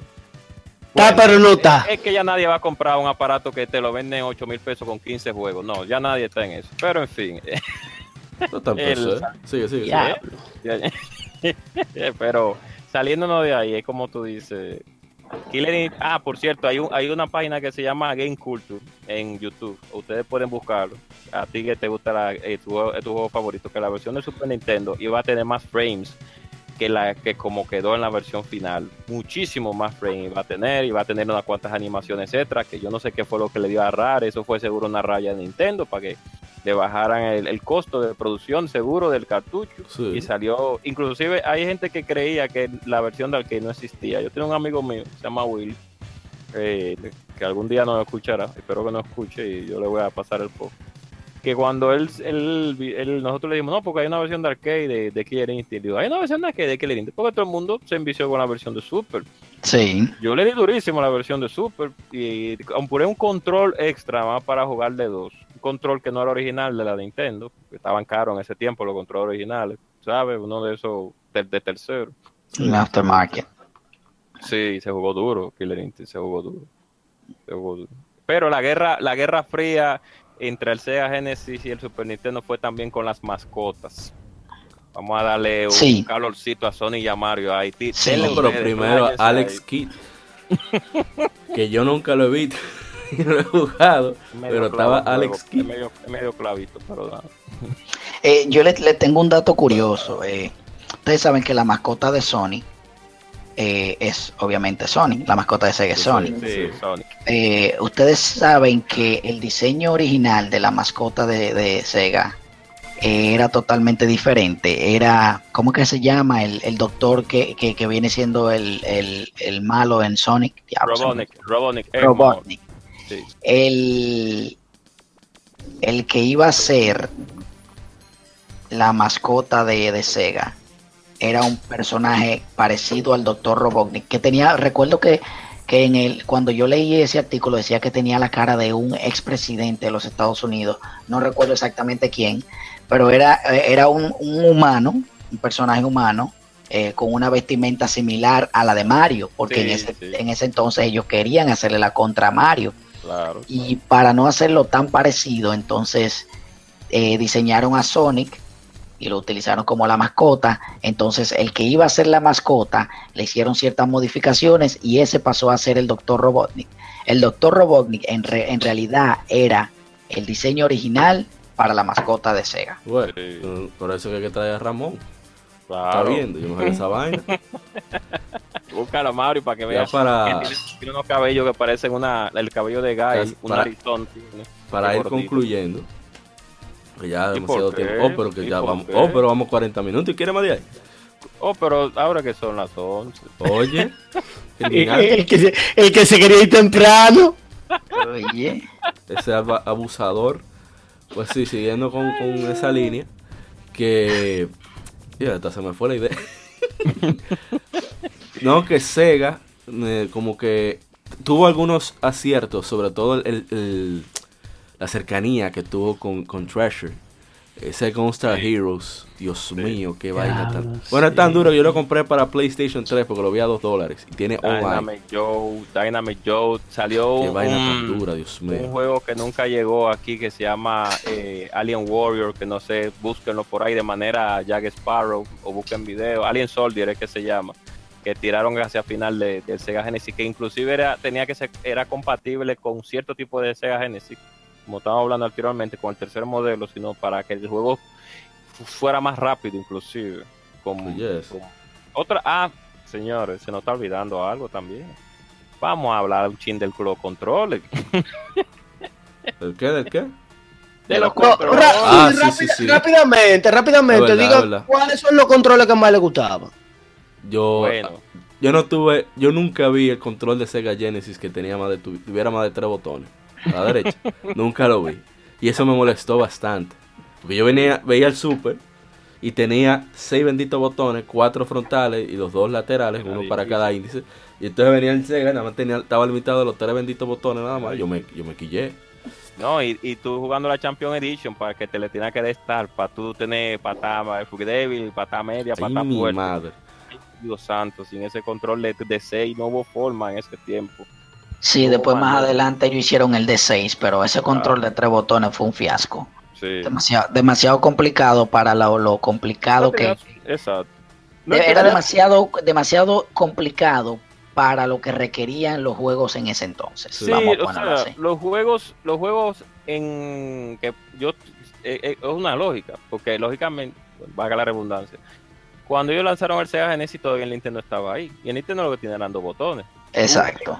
Un botón extra, pues era algo maravilloso. Oh my god, un- o tres botones, cuando tú nada más tenías dos en el Nintendo. Chacho, Exacto. muchacho. Sí. Pero los juegos fueron evolucionando en cuanto a jugabilidad. Entonces tú me tiras Super Metroid, Super Metroid utiliza toda la toda la amalgama de No, tu Metro, Super Metroid tú le metías 12 botones y tú lo utilizabas los 12 si te Esa dejaban. es otra, que como que hubo más géneros que surgieron en Super Nintendo. O sea, ese Sí. Super Sí. Eh, bueno, leímos hace poco en Lectura Gaming sobre la creación de Super Metroid. Y una de las cosas que decían era que el maestro Gunpei Yokoi, que era el productor asignado, estaba molesto porque los tigres estaban tomando muchísimo tiempo en el desarrollo. Van acá, hay una obra de arte y ustedes están haciendo un maldito juego, sáquenlo. Ustedes están locos. Oh, oh, oh. Y cuando, espérate, y cuando salió el juego, ¿tú sabes qué pasó con un Yokoi? Que todo lo que se hacía en Nintendo lo comparaba con Super Metroid. No, no, eso está debajo, no llega a Super Metroid, ruede. Porque, fue- porque fue una obra maestra Super Sí, Metroid. sí, no Imagínate, es un juego que salió en el 1974. En Ajá. ese entonces, todavía la, la, la, la- eh, todavía el Nintendo en sí todavía estaba eh, eh, en vigencia, todavía Sí. estaba en uso. Sí. Claro que sí. Y, y vienen y te hacen un juego con tanta, tanta versatilidad, con tanto, tanto movimiento, unos gráficos limpios. Oye, eh, Super Metroid fue una obra de arte en ese tiempo. No, todavía. O O sea, sea, acuérdate que la comprobación de obra maestra es precisamente que se considere como tal al paso del tiempo. Y, y un cuarto de siglo después todavía se juega y se siente nítido. Ha envejecido muy bien. Hay algunos jugadores actuales, algunos millennials que, que no sabían pasar ni siquiera del primer pedazo, pero Mierda, pero tú me, tú me vas- Y perdón por la palabra, para No, va a no, tener no, no, que. no, esa es. Pero, eh. Son las Eh, palabras fuertes. Los millennials, los mira, mira, los millennials tú le sueltas Mario 1. Mario 1. Mario 1. Pero no te estoy hablando de Mario 1, la de con control, no, no, no. Con un Nintendo normal. yeah, Y si pueden, y si saben cómo entrarlo y ponerlo a aprender, es mucho. hay algunos sí que. Yo, yo le- yo les tengo una anécdota. Yo, eh, yo puse en la peluquería, mi amigo tenía un Super Nintendo hace como un año atrás y tenía Mario 3. Ey. Mario 3. Ey. No, no, no, no, Mario no era World. Mario 3, mentira. Eh, sí, Mario, era Mario 2 con el caballito. Ah, Mario World, sí, Mario sí. World. Sí. Mario Caballito. Y yo llevé a mi hijo a recortar un día. Y recortaron a mi hijo, después me van a recortar a mí. Y yo le, pre- le prendí el Super Nintendo y le dije, toma, ponte a Agarra jugar. ese control ahí. Y lo primero que él me preguntó era que por qué el control tenía un alambre.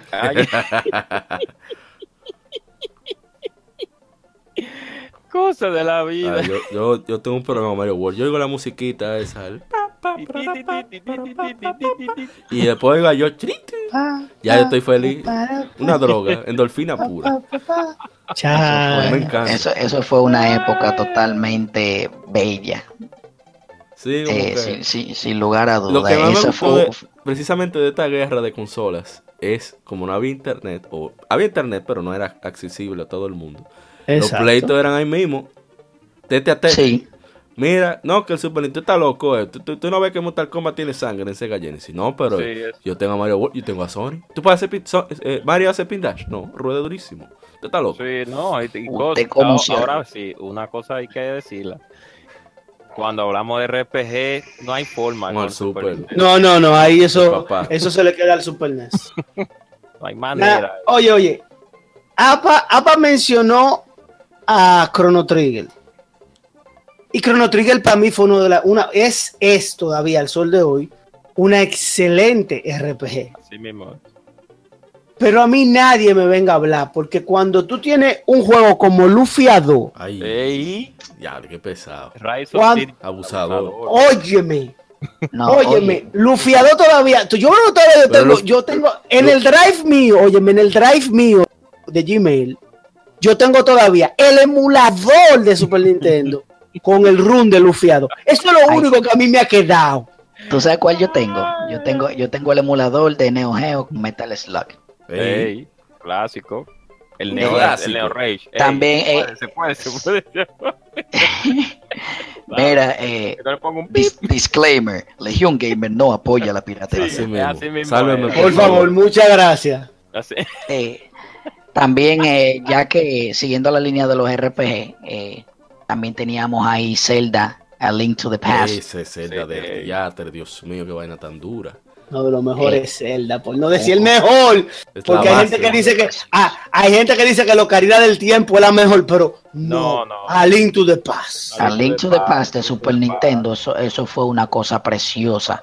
Final Fantasy Yo 64. nunca he sido muy asiduo Ah, sí. de, de- de jugar RPGs. A mí me gustan mucho los fighting, me gustan mucho los shooters. Lo suyo da oye. Sí, la, la volencia, lo mío es la volencia. Eh, pero ese, ese Zelda, eso, eso es un juego que mira, a, a mí hasta se me pone la piel de gallina acordándome de lo mucho que a mí me gustaba ese juego. Una cosa increíble. Ah, por cierto, a ti que te gustan los juegos de pelea, igual que a mí que siempre he vivido jugando juegos de pelea en el tiempo que tengo de vida jugando videojuegos. Eh, si tú quieres, ponte, busca un videito de la Super Street Fighter 2 de Super Nintendo vs Sega Genesis para que te dé para que, para que te dé una una para que te dé un susto con la versión de Sega Genesis para que tú digas, "Oh, pero ¿y qué? Para que tú, para que tú veas qué es lo que. Y la Samurai Showdown de Sega Genesis versus Oh, Super. Dios mío, la Samurai Showdown, Dios. Ese fue otro juego que a mí me encantaba, pero yo jugaba en Super. Ya, no, yo sé, yo sé, yo la jugué muchísimo en Super también. Pero cuando yo vi la de Genesis, que lo de los personajes, yo la vi en Genesis en su tiempo, yo dije, oh, ¿y qué fue lo que pasó? Los personajes más grandes, más animaciones, Sí. sangre. Lo único que en la Mortal Kombat, ahí ya cuando veníamos con la Ultimate, ya digo, la 3 y la Ultimate, ya se- los dos sistemas estaban explotados ya. Ya yo no, ya yo no podía con esos juegos ya. Ya sí, ellos, que evolucionar. Sí, ellos lo tiraron fue ya por porque estaba porque la No, por los millones de usuarios que había. Quer- sí, querían vender, exacto. Pero ya Ultimate en Super Nintendo y Mortal Kombat 3 en Genesis y Ultimate en- y en Genesis no había forma ahí ya. O sea, ya tú lo jugabas ya y mucho subió la Ultimate en Super Nintendo en su club. Porque en esa época no se le importaba que hubiera caída de frame, que el diablo, Sí. lo que quería era jugar. ¿Qué se le importaba a yo esa vaina? Ah, se pone lento, gran mierda. Usted botoneaba para ver si aceleraba la vaina. Ya lo sabe. Dale más duro al botón sí. para que dé más rápido. Sí. ¡Diablo! en el Super Nintendo salieron mucho beat'em up, que ya eso casi no. Bueno, ahora mismo los indies son como si- eh, en lo- con los indies hay muchos beat'em up, pero que ya no son igual como antes. Antes teníamos un ejemplo en Super Nintendo, teníamos la clásica Final Fight 1, 2 y 3, casi nadie se recuerda de la 2, pero está ahí con Mac y Carlos. Teníamos las, las Dungeons and Dragons, teníamos Capitán Comando. Capitán Comando, teníamos Capitán eh, eh, dos, ¿cómo es? Capitán 2000 era que se llamaba, la, eso no, Sonic Blackman. Yo no sé si ustedes la jugaron la Sonic Blackman, pero era un tipo que tenía unos guantes azules, un tipo que tenía No, yo no lo jugué. Teníamos, sí, esos son Sonic Blackman. Teníamos The Eh, Peacekeeper. Sigue Eh, siendo ¿Cuál era la otra? Eh, Spider-Man y Venom. Spider-Man y Venom, la Separation. Anxiety. Sí, la Maximum ey. y la Separation Anxiety. Te ¿Cómo tengo un era? clásico. Te tengo un clásico. Batman Returns. Batman Return Ey. también, duro. Ay, cuando Claro, Batman andaba claro. con la capa. Sí. Ay, ay, ay, ay, ay. No, no me recuerdo eso. la muerte de Superman, la muerte de Superman. Capitán Comando. Sí, era Capitán- otro beat'em up. Y teníamos, ah, y en Shooter, que tú dijiste que te gustaba muchísimo, teníamos R-Type, teníamos Gradius, teníamos Axelite, teníamos, eh, ¿qué otro juego? En Super Nintendo había de todo. En, en el Sega Genesis teníamos, había muchos juegos también de Shooter, pero que lo que es lo que digo, o sea, cuando una marca domina sobre otra, o sea, es difícil, tuve mucha amalgama de juegos eh, de, de parte de ella, porque aquí era todo el mundo con su super, casi todo el mundo tenía su super. O sea, Sí. cuando llegaban los juegos eran super, su- lo que poco que teníamos Genesis, yo tuve super y Genesis. Eh, no tuve Genesis yo. Oye, un ¿cómo hablan los ricos? tenía. No, los ricos, te iba a decir que, que yo no tenía Genesis, porque no, yo no, yo soy un, ar- un- un pobre hombre de trabajo, imagínate, pero en fin. Eh, el, yo tenía un super, yo pude conseguir un super, pero el primo mío tenía un Genesis. Entonces ahí nos compartíamos los juegos, o, la- o mejor dicho, la consola. A veces el, el primo mío estaba harto de jugar Genesis, quería jugar Nintendo, y yo, ve, dame el Genesis. Porque el Genesis tenía Sonic 2. Dime tú, ¿y ¿cómo tú no le vas a hacer cobro a Sonic 2 cuando tú lo que tenías era Paperboy en Nintendo, Rambo 1, cuando tú Dios. Robocop, Robocop. Eh, eh, shooting game que a mí me gustaba mucho de Super eh, era la, aparte de la Doom, que es el mejor de todos los tiempos, la Star Fox. Sí, sí, Sí. Star Fox fue un muy juego bueno. muy bueno muy en su categoría eh, y que se dio, se, se- se fue uno de los más populares. Sí, Todavía a cualquiera que tú le menciones Star Fox sabe de lo que tú le estás sí. hablando. No, y Donkey Kong Country también, exacto. No, Ey, pero sí, por la línea de Star Fox. Sí, sí. No, no, no, y, y juegos de deportes y de carros. Eh, ¿Quiénes aquí se acuerdan Todo Gear, todo Gear. Bueno, ven acá. Dígale. F0? F0. F0. Cuando Pero- F0 salió con esos carritos volando que se Ya. cargaban. cuclu, cuclu, cuclu. No, Lo bonito es que eso fue un juego de lanzamiento. Es una cosa increíble. Sí. A mí No, siempre me ha gustado el tema de, de, de, de Me voy a- Mute City. eh, ¿Cómo fue? Siempre me ha gustado el tema de Mute City. Sí, claro. Pero me voy a, me voy a desbordar con voy- Con Toy Gear 2. Top Ge- Toy Gear, como le decían a un par de gente. Toy Gear 2. Ahora nosotros tenemos Gran Turismo, tenemos Forza, tenemos Project Card, tenemos eh, ¿cuál es el otro? El de los buggy ese de año de Ubisoft. Bueno, nadie le, se acuerda de ese. ATV, Eh, Exacto. Sí. A la nueva Need for Speed que viene por ahí, que nada, ni nada voy a hablar de eso, pero está Pero bien. ya lo menciona, ¿para qué lo menciona Sí, entonces? Cuando esté Arthur vamos a criticar durísimo la saga de Need for Speed, Ah, pero bueno. Eh, pero antes, tú lo que tenías era el Super Nintendo Toy Gear 2. Toy Gear 1, después Toy Gear 2 y después Toy Gear 3000. La Me- Toya 3000. Me saltaron Ay, jugando la, ay, la- ay. a 3000 en los clubes. eh, eh, eh, señores, háblenme de la Ken Griffin. No me digan que ustedes no jugaron Ken Griffin. Claro, papá. mío. La competencia de jonrones esa. Eh, que Griffin está baneado, no puede usar Ken Griffin.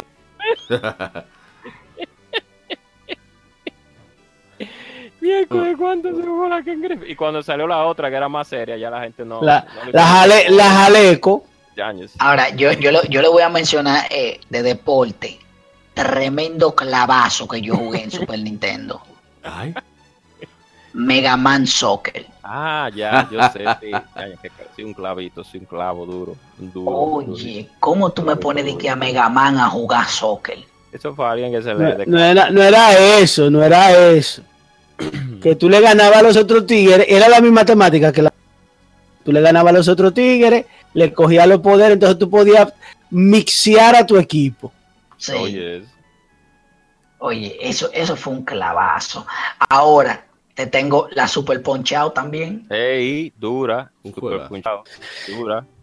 Otra cosa, una, una cosa que mucha gente no recuerda también, ya saliendo, saliéndome del Super y del Sega, era que a pesar de todo, de que el Sega no tenía muchos, muchas RPG, pero, pero las que tuvo fueron RPG de renombre. Bueno, yo no sé si ustedes se van a recordar de la saga de Shining Force.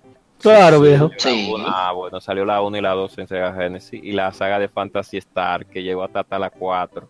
Que lógicamente la 2 y la 4 son las mejores, las otras son un poquito más flojas. Eh, y un juego que no me recuerdo el nombre, que es igualito a Zelda, la misma cosa. Ah, Land Stalker también. No Leyland ustedes Stalker, la, Land No. el cursor de Alundra. Sí. Excelente juego. Buenísimo juego. ¿Y qué otro juego? Eh, Que por cierto, de Fantasy Star 4, el diseño de personajes, fue Rieko Kodama, que ella es la responsable de, de, de, de- ¿cómo se llama? El RPG de Dreamcast, de Piratas. Skies eh, of de- Arcadia. Skies of Arcadia. Sí, sí, sí. no, Oh, ella también trabajó en muchísimos juegos. Sí, ella, ella recibió una exaltación, Salón de la Fama de las Artes y Ciencias Interactivas el año pasado. Porque, ¿verdad? Es dura la, la señora. Todavía está trabajando en Sega. Ya, continúa. Todavía. Sí. No, Toda- imagínate. todavía está trabajando ella. Sí. Entonces, lo que nunca se vio mucho en este país fue el, la bazooka de Super Nintendo, que yo la Super pude Scope. ver en ese tiempo, el Super Scope. Nunca lo he visto. Ah, ¿tú, tú llegaste a jugar con los guantes de Super Nintendo, de, con lo de, Nin- lo- lo de Nintendo. Yo creo que no Power- Con Glove. el Con el Power, Power Glove, Glove. no, nunca lo vi. Loco, loco. Nunca. Eso era, eso era para loco. pero, pero, dándole su vito bueno, eso fue una de las cosas que dio inicio. Estoy hablando del Power Glove, no la bazooka. Ajá. No, ok. No metas una vaina con otra. Eso fue una de las cosas que le dijo a Nintendo y le abrió la cabeza a compañías como Microsoft para hacer periféricos, las cual- los cuales puedan ser utilizados para personas con disabilities. Sí, sí. En el Sí, Genesis buen teníamos dato. en el Genesis teníamos el Minacer, pero que nadie, dime tú. ¿Cómo? Si no favor. mucho la bazooka, te íbamos a tener que el Minacer, que, dime. Pero el Minacer era más agresivo porque era negro y no tenía, Eh, no se veía que tan infantil El, como el, el único periférico de una consola que ha sido totalmente eh, exitoso es la pistola para jugar eh, Dog, Dog Sí. Hunt. Me- mentira, porque tú apuntabas para abajo del televisor y dabas todos los patos. Bueno, pero ey, no eso, era, eso era truco, truco, que nada más te lo sabes. esa pistola de Play y de, y de Saturno nadie la, la compró para jugar, para jugar eh, Crysis. Digo, que Crysis, oye, No, pero es que el, el combo en que venía Mario Brothers y, y Duck Hunt en un mismo cartucho, inclusive. Ay, No, era Y venía con, con. Bueno, pero no estamos saliendo del tema. Vamos, vamos a cerrar. Bastante, nos fuimos lejos, nos fuimos lejos. Vamos a cerrar. Bueno, eh, há- hágase un, re- un re- resumen de su opinión ahí. Sega Genesis versus Super Nintendo. Denle los invitados que son más, los que sí, tienen sí, que resolver. Señor Almanzar, le concedo Bueno. la palabra.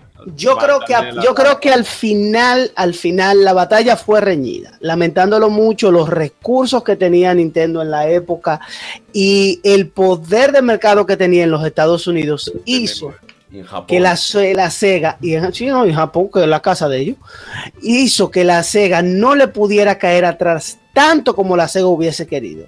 Eh, lamentándolo mucho, nos quedamos esperando mejores productos de la Sega y que siguieran con la misma calidad, porque volvemos y digo, así como habían unos juegos macos, había juegos buenos. Y había Ah. juegos que se sacaban y entretenían. Y el nivel de jugabilidad, que eso era otra cosa que no toqué, de los juegos de Sega al principio eran mucho mayores que los de Super Nintendo, desde mi punto de vista. Entonces, en, en- eh, eh, ¿quién tú crees que, a, a tu consideración, quién tú crees que ganó la segunda guerra, la primera guerra mundial de los videojuegos? no, Super Nintendo. Super Nintendo ganó, Sí, sí, definitivamente. es verdad. Ah, Así mismo. Eh, yo considero igual, yo considero que eh, en publicidad Nintendo se comió a la Sega Genesis. Eh, en ventas, eh, la cantidad de consolas vendidas eh, fue superior en el del Super Nintendo al Genesis. Los juegos, la cantidad de cartuchos vendidos en los juegos que fueron best sellers, el, el Super Nintendo tuvo más best sellers que, Sí, que el. Genesis. Por tanto, consiguió un, control del mercado que hizo que el Sega Genesis saliera de- de producción y todo. Por lo tanto, yo considero que el Super Nintendo se ganó la guerra y bien merecida. Sí, así mismo es. A pesar de que muchos muchos de los juegos que conocimos Super Nintendo salieron en Sega Genesis, como hablé anteriormente, y está escrito en la historia. Con qué dolor él, él se, se Eh, expresa. Sí, porque, porque yo siempre he sido amante de la Sega a pesar de todo, pero yo soy realista, yo no, no, no me parcializo, ¿no? Yo le doy honor a quien honor merece. Y si, y si Dori estuviera aquí, si Dori estuviera atacándome, eh, eh, Moisés, porque Moisés, Sí, sí, un él salvaje. sabe muy bien que, el- que yo soy un ceguero de, de, de- de corazón, pero que tengo que estar claro con Sega, que Sega se, mal, se administró bastante mal eh, con el Genesis y después con sus otras consolas. Pero eso fueron problemas internos de ellos, de Japón y de América. Pero o saliendo el- ya de ahí.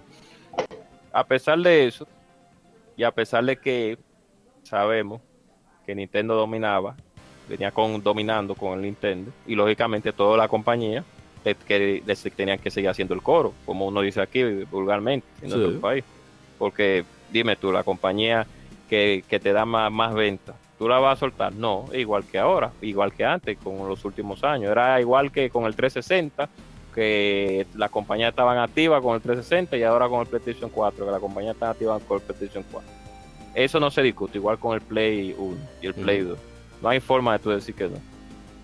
Claro. Y realmente la sí, la ganadora en esa batalla de consolas, pues sí fue el Super Nintendo.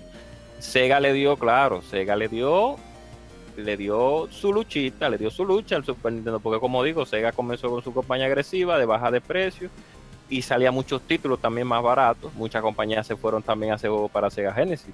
Muchos, muchos juegos inspirados hoy en día son porque en Sega Genesis, un ejemplo, salieron no primero, sino que salió una versión aparte y, y los desarrolladores actuales dijeron de años, pero déjame hacer un juego inspirado en el Sega Genesis. Un ejemplo, mira la Cuphead, la Cuphead tiene elementos de los que los desarrolladores pensaron en hacer porque salió la Contra Hardcore en Sega Genesis y la Gunstar Hero salieron también en Sega Genesis. Entonces, dime tú, eh, en Sega Genesis salieron muchos juegos importantes. Lo que pasa es que, como dijimos actualmente, el, un- mucha gente no conoció más el Sega Genesis porque, primero, Eh, pero este corte, país, corte, ¿eh? gente corte. corte, ya, cortó, cortó, ok, cuando, entonces, cuando yo, punto, eh, ganó. Resuma, resuma, El Super Nintendo ganó la batalla, pero la Sega le dio su lucha a, a Nintendo. Y eso está bien, porque la competencia siempre se agradece, porque eso es lo que ayuda a que la, a que, la que está arriba, que cree que está en sus laureles, pues se remenee y diga, no, espérate, hay alguien que no está comiendo los caramelos, No, baja precio, da mejor servicio y cosas así. Ah, bueno, entonces, para resumir, en esta época fue como cuando floreció más la creatividad. Muchas sagas que estaban antes se consagraron, por ejemplo, y evolucionaron, como el caso de The Legend of Zelda, que todas las bases de, del lore, incluso de partituras y lugares, estamos hablando de que en el Into the Past está Kakariko Village, por ejemplo, con el mismo tema de siempre, eh, el Zelda's Lullaby también, Final Fantasy, el, el, el pacing y, y, todo el lore que se creó en Final Fantasy IV, eh, prácticamente fue la base de todas las Final Fantasy posteriores. Incluso fue donde se creó el Active Time Battle, sistema de batalla tan, tan genial uh -huh. de, de, que Ito creó en, en, este juego.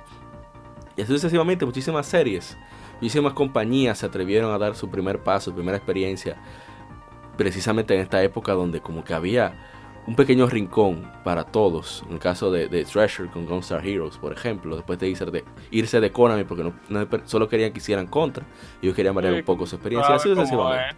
Entonces, fue quien, quien no fue definitivamente Super Nintendo. Ya solamente yéndonos por el lado de RPG, tengo que irme. Se inclina la balanza en mi caso personal con el Super Nintendo, pero fue una batalla dura, no fue fácil. Fue la primera vez que, que la hegemonía se vio amenazada de un gran ganador. En el caso de Nintendo, que dominaba en, con el NES. Y con el Super dijo, contra, espérate, Sega viene en serio. No, no, no, no, tenemos que poner en esto. Y, y quienes más ganamos definitivamente fue, fuimos los gamers. Que hubo tantas experiencias diferentes. Y, enriqueció muchísimo el, el, catálogo de ambas consolas. Tener que, tener que ponerse las pilas y no dormirse en los laureles de ninguna. Bueno, ya hablé demasiado, así que vamos a dejarlo hasta oh. ahí. Eh, gracias oh. el, el, tanto a Marcos Almanzar, el chico platino, no sé por qué ese chico, un hombre de familia ya. Hombre, pero, o sea, pero los platinos están ahí. No, el hombre platino, sí, sí, el, el hombre. La platina, bueno. Ese criminal se pone a platinar Yakuza. Es un héroe, un héroe. Un, criminal, un héroe, está preso. y The Golden Spear. Ramón Encarnación, gracias de verdad por, por acompañarnos en, en, este pequeño inicio de este segmento de Enfrentados. Esperamos que lo hayan disfrutado. Quizás no fue tan venenoso como se esperaba, pero yo creo que fue divertido, que es más importante. Sí, sí, todo. no, definitivamente se, se disfrutó y gracias a ustedes por la invitación y estamos a la orden cuando, cuando quieran un poco de nuestro veneno, estamos disponibles. Yes. Sí, eh, sí, tú no. sabes que tú, ya tú sabes a nombre de quién hacerme el cheque. Sí, sí, sí, ya yo hablé con el ingeniero para pasar a toda ese la forma. Está ahí ya. Sí, ese, ese, dinero llega, ese dinero llega. No, no, de verdad, pa, muchísimas gracias por la invitación. Eh, como mismo tú dijiste en el programa, nosotros esperamos que esta sea la primera de muchas, que ya tú sabes. No, sí, sí, gracias. No se olviden gracias. de escuchar quien pierde entrega, que sale, ¿cuánto que sale? Viernes. Cuando, no, cuando Malasunte le da la gana. Todos los viernes, cuando le mandamos al moreno a que le dé latigazo a Malasunte. Jojoy. Cuando él quiera. Los, los programas nosotros salen cuando Malasunto quiere. Olvídense okay, de eso.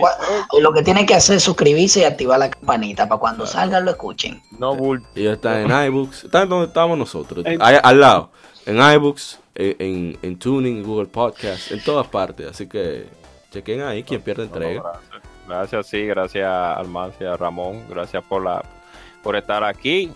Y no, no se preocupen que también nosotros le vamos a caer allá también, la gente cobra también le va a caer.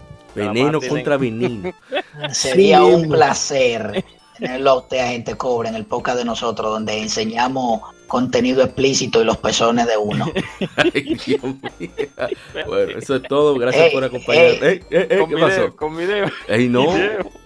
Ay, no. que el, el, el, el, pack papu no, no. Qué difícil. Bueno, por eso es todo. Gracias por acompañarnos. Esperamos que nos escuchen. Y nos veremos hasta la próxima. Somos Legión, somos gamers. Legión Gamer Podcast. El gaming nos une. Soy Apa y bye bye. Que siga el vicio.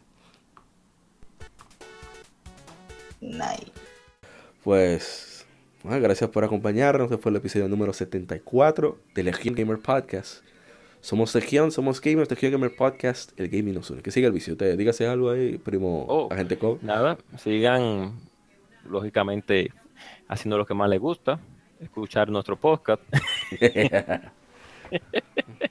y nada, eh, recuerden que mañana es sábado, hagan todos sus toda su diligencia y todo Mañana es su- sábado, no, es sábado. Es sábado ya, sí, realmente. Hagan sus, sus diligencias, terminen sus tareas y, y jueguen el juego que más les guste, que es lo Sí, sí, importante. aprovechen. No sabe que sea un clavo, sea bueno, sea malo, sea bueno, el que más le Y guste. mientras haga la tarea o hace su diligencia, escucha, siga Exacto. escuchando el y, no podcast. le, y no le den dinero, a- y no, no gasten dinero en compañía que no se lo Sí, merecen. sí, 0 2K, 0 EA, 0 Ubisoft. Bueno, 0 no, medio Ubisoft. A veces tiran su vaina heavy. Y ya. Eh, se cuidan. Gracias por acompañarnos hasta aquí. Sabemos que ha sido bastante extensa la jornada esta vez. Pero bueno, son cosas del podcast. Cosas de la vida. Veremos hasta la próxima y de nuevo que siga el vicio. Bye bye. Somos Legión, somos gamers. Legión Gamer Podcast, el gaming nos une. Un podcast diferente para gamers únicos, noticias interesantes, historia del gaming y mucho más para mantenerte al tanto del actual como del pasado. Porque todos jugamos, el gaming nos une. Estamos disponibles en iBooks, TuneIn, Spotify, iTunes y demás plataformas de audio. Perfecto para escucharnos mientras subes niveles, buscas un objeto específico o practicas para dominar esa jugada devastadora. Recuerda seguirnos en Facebook, Twitter e Instagram como Legión Gamer RD para que compartas con nosotros y seas parte de la legión de gamers únicos. Gracias por escucharnos y te esperamos para el próximo episodio.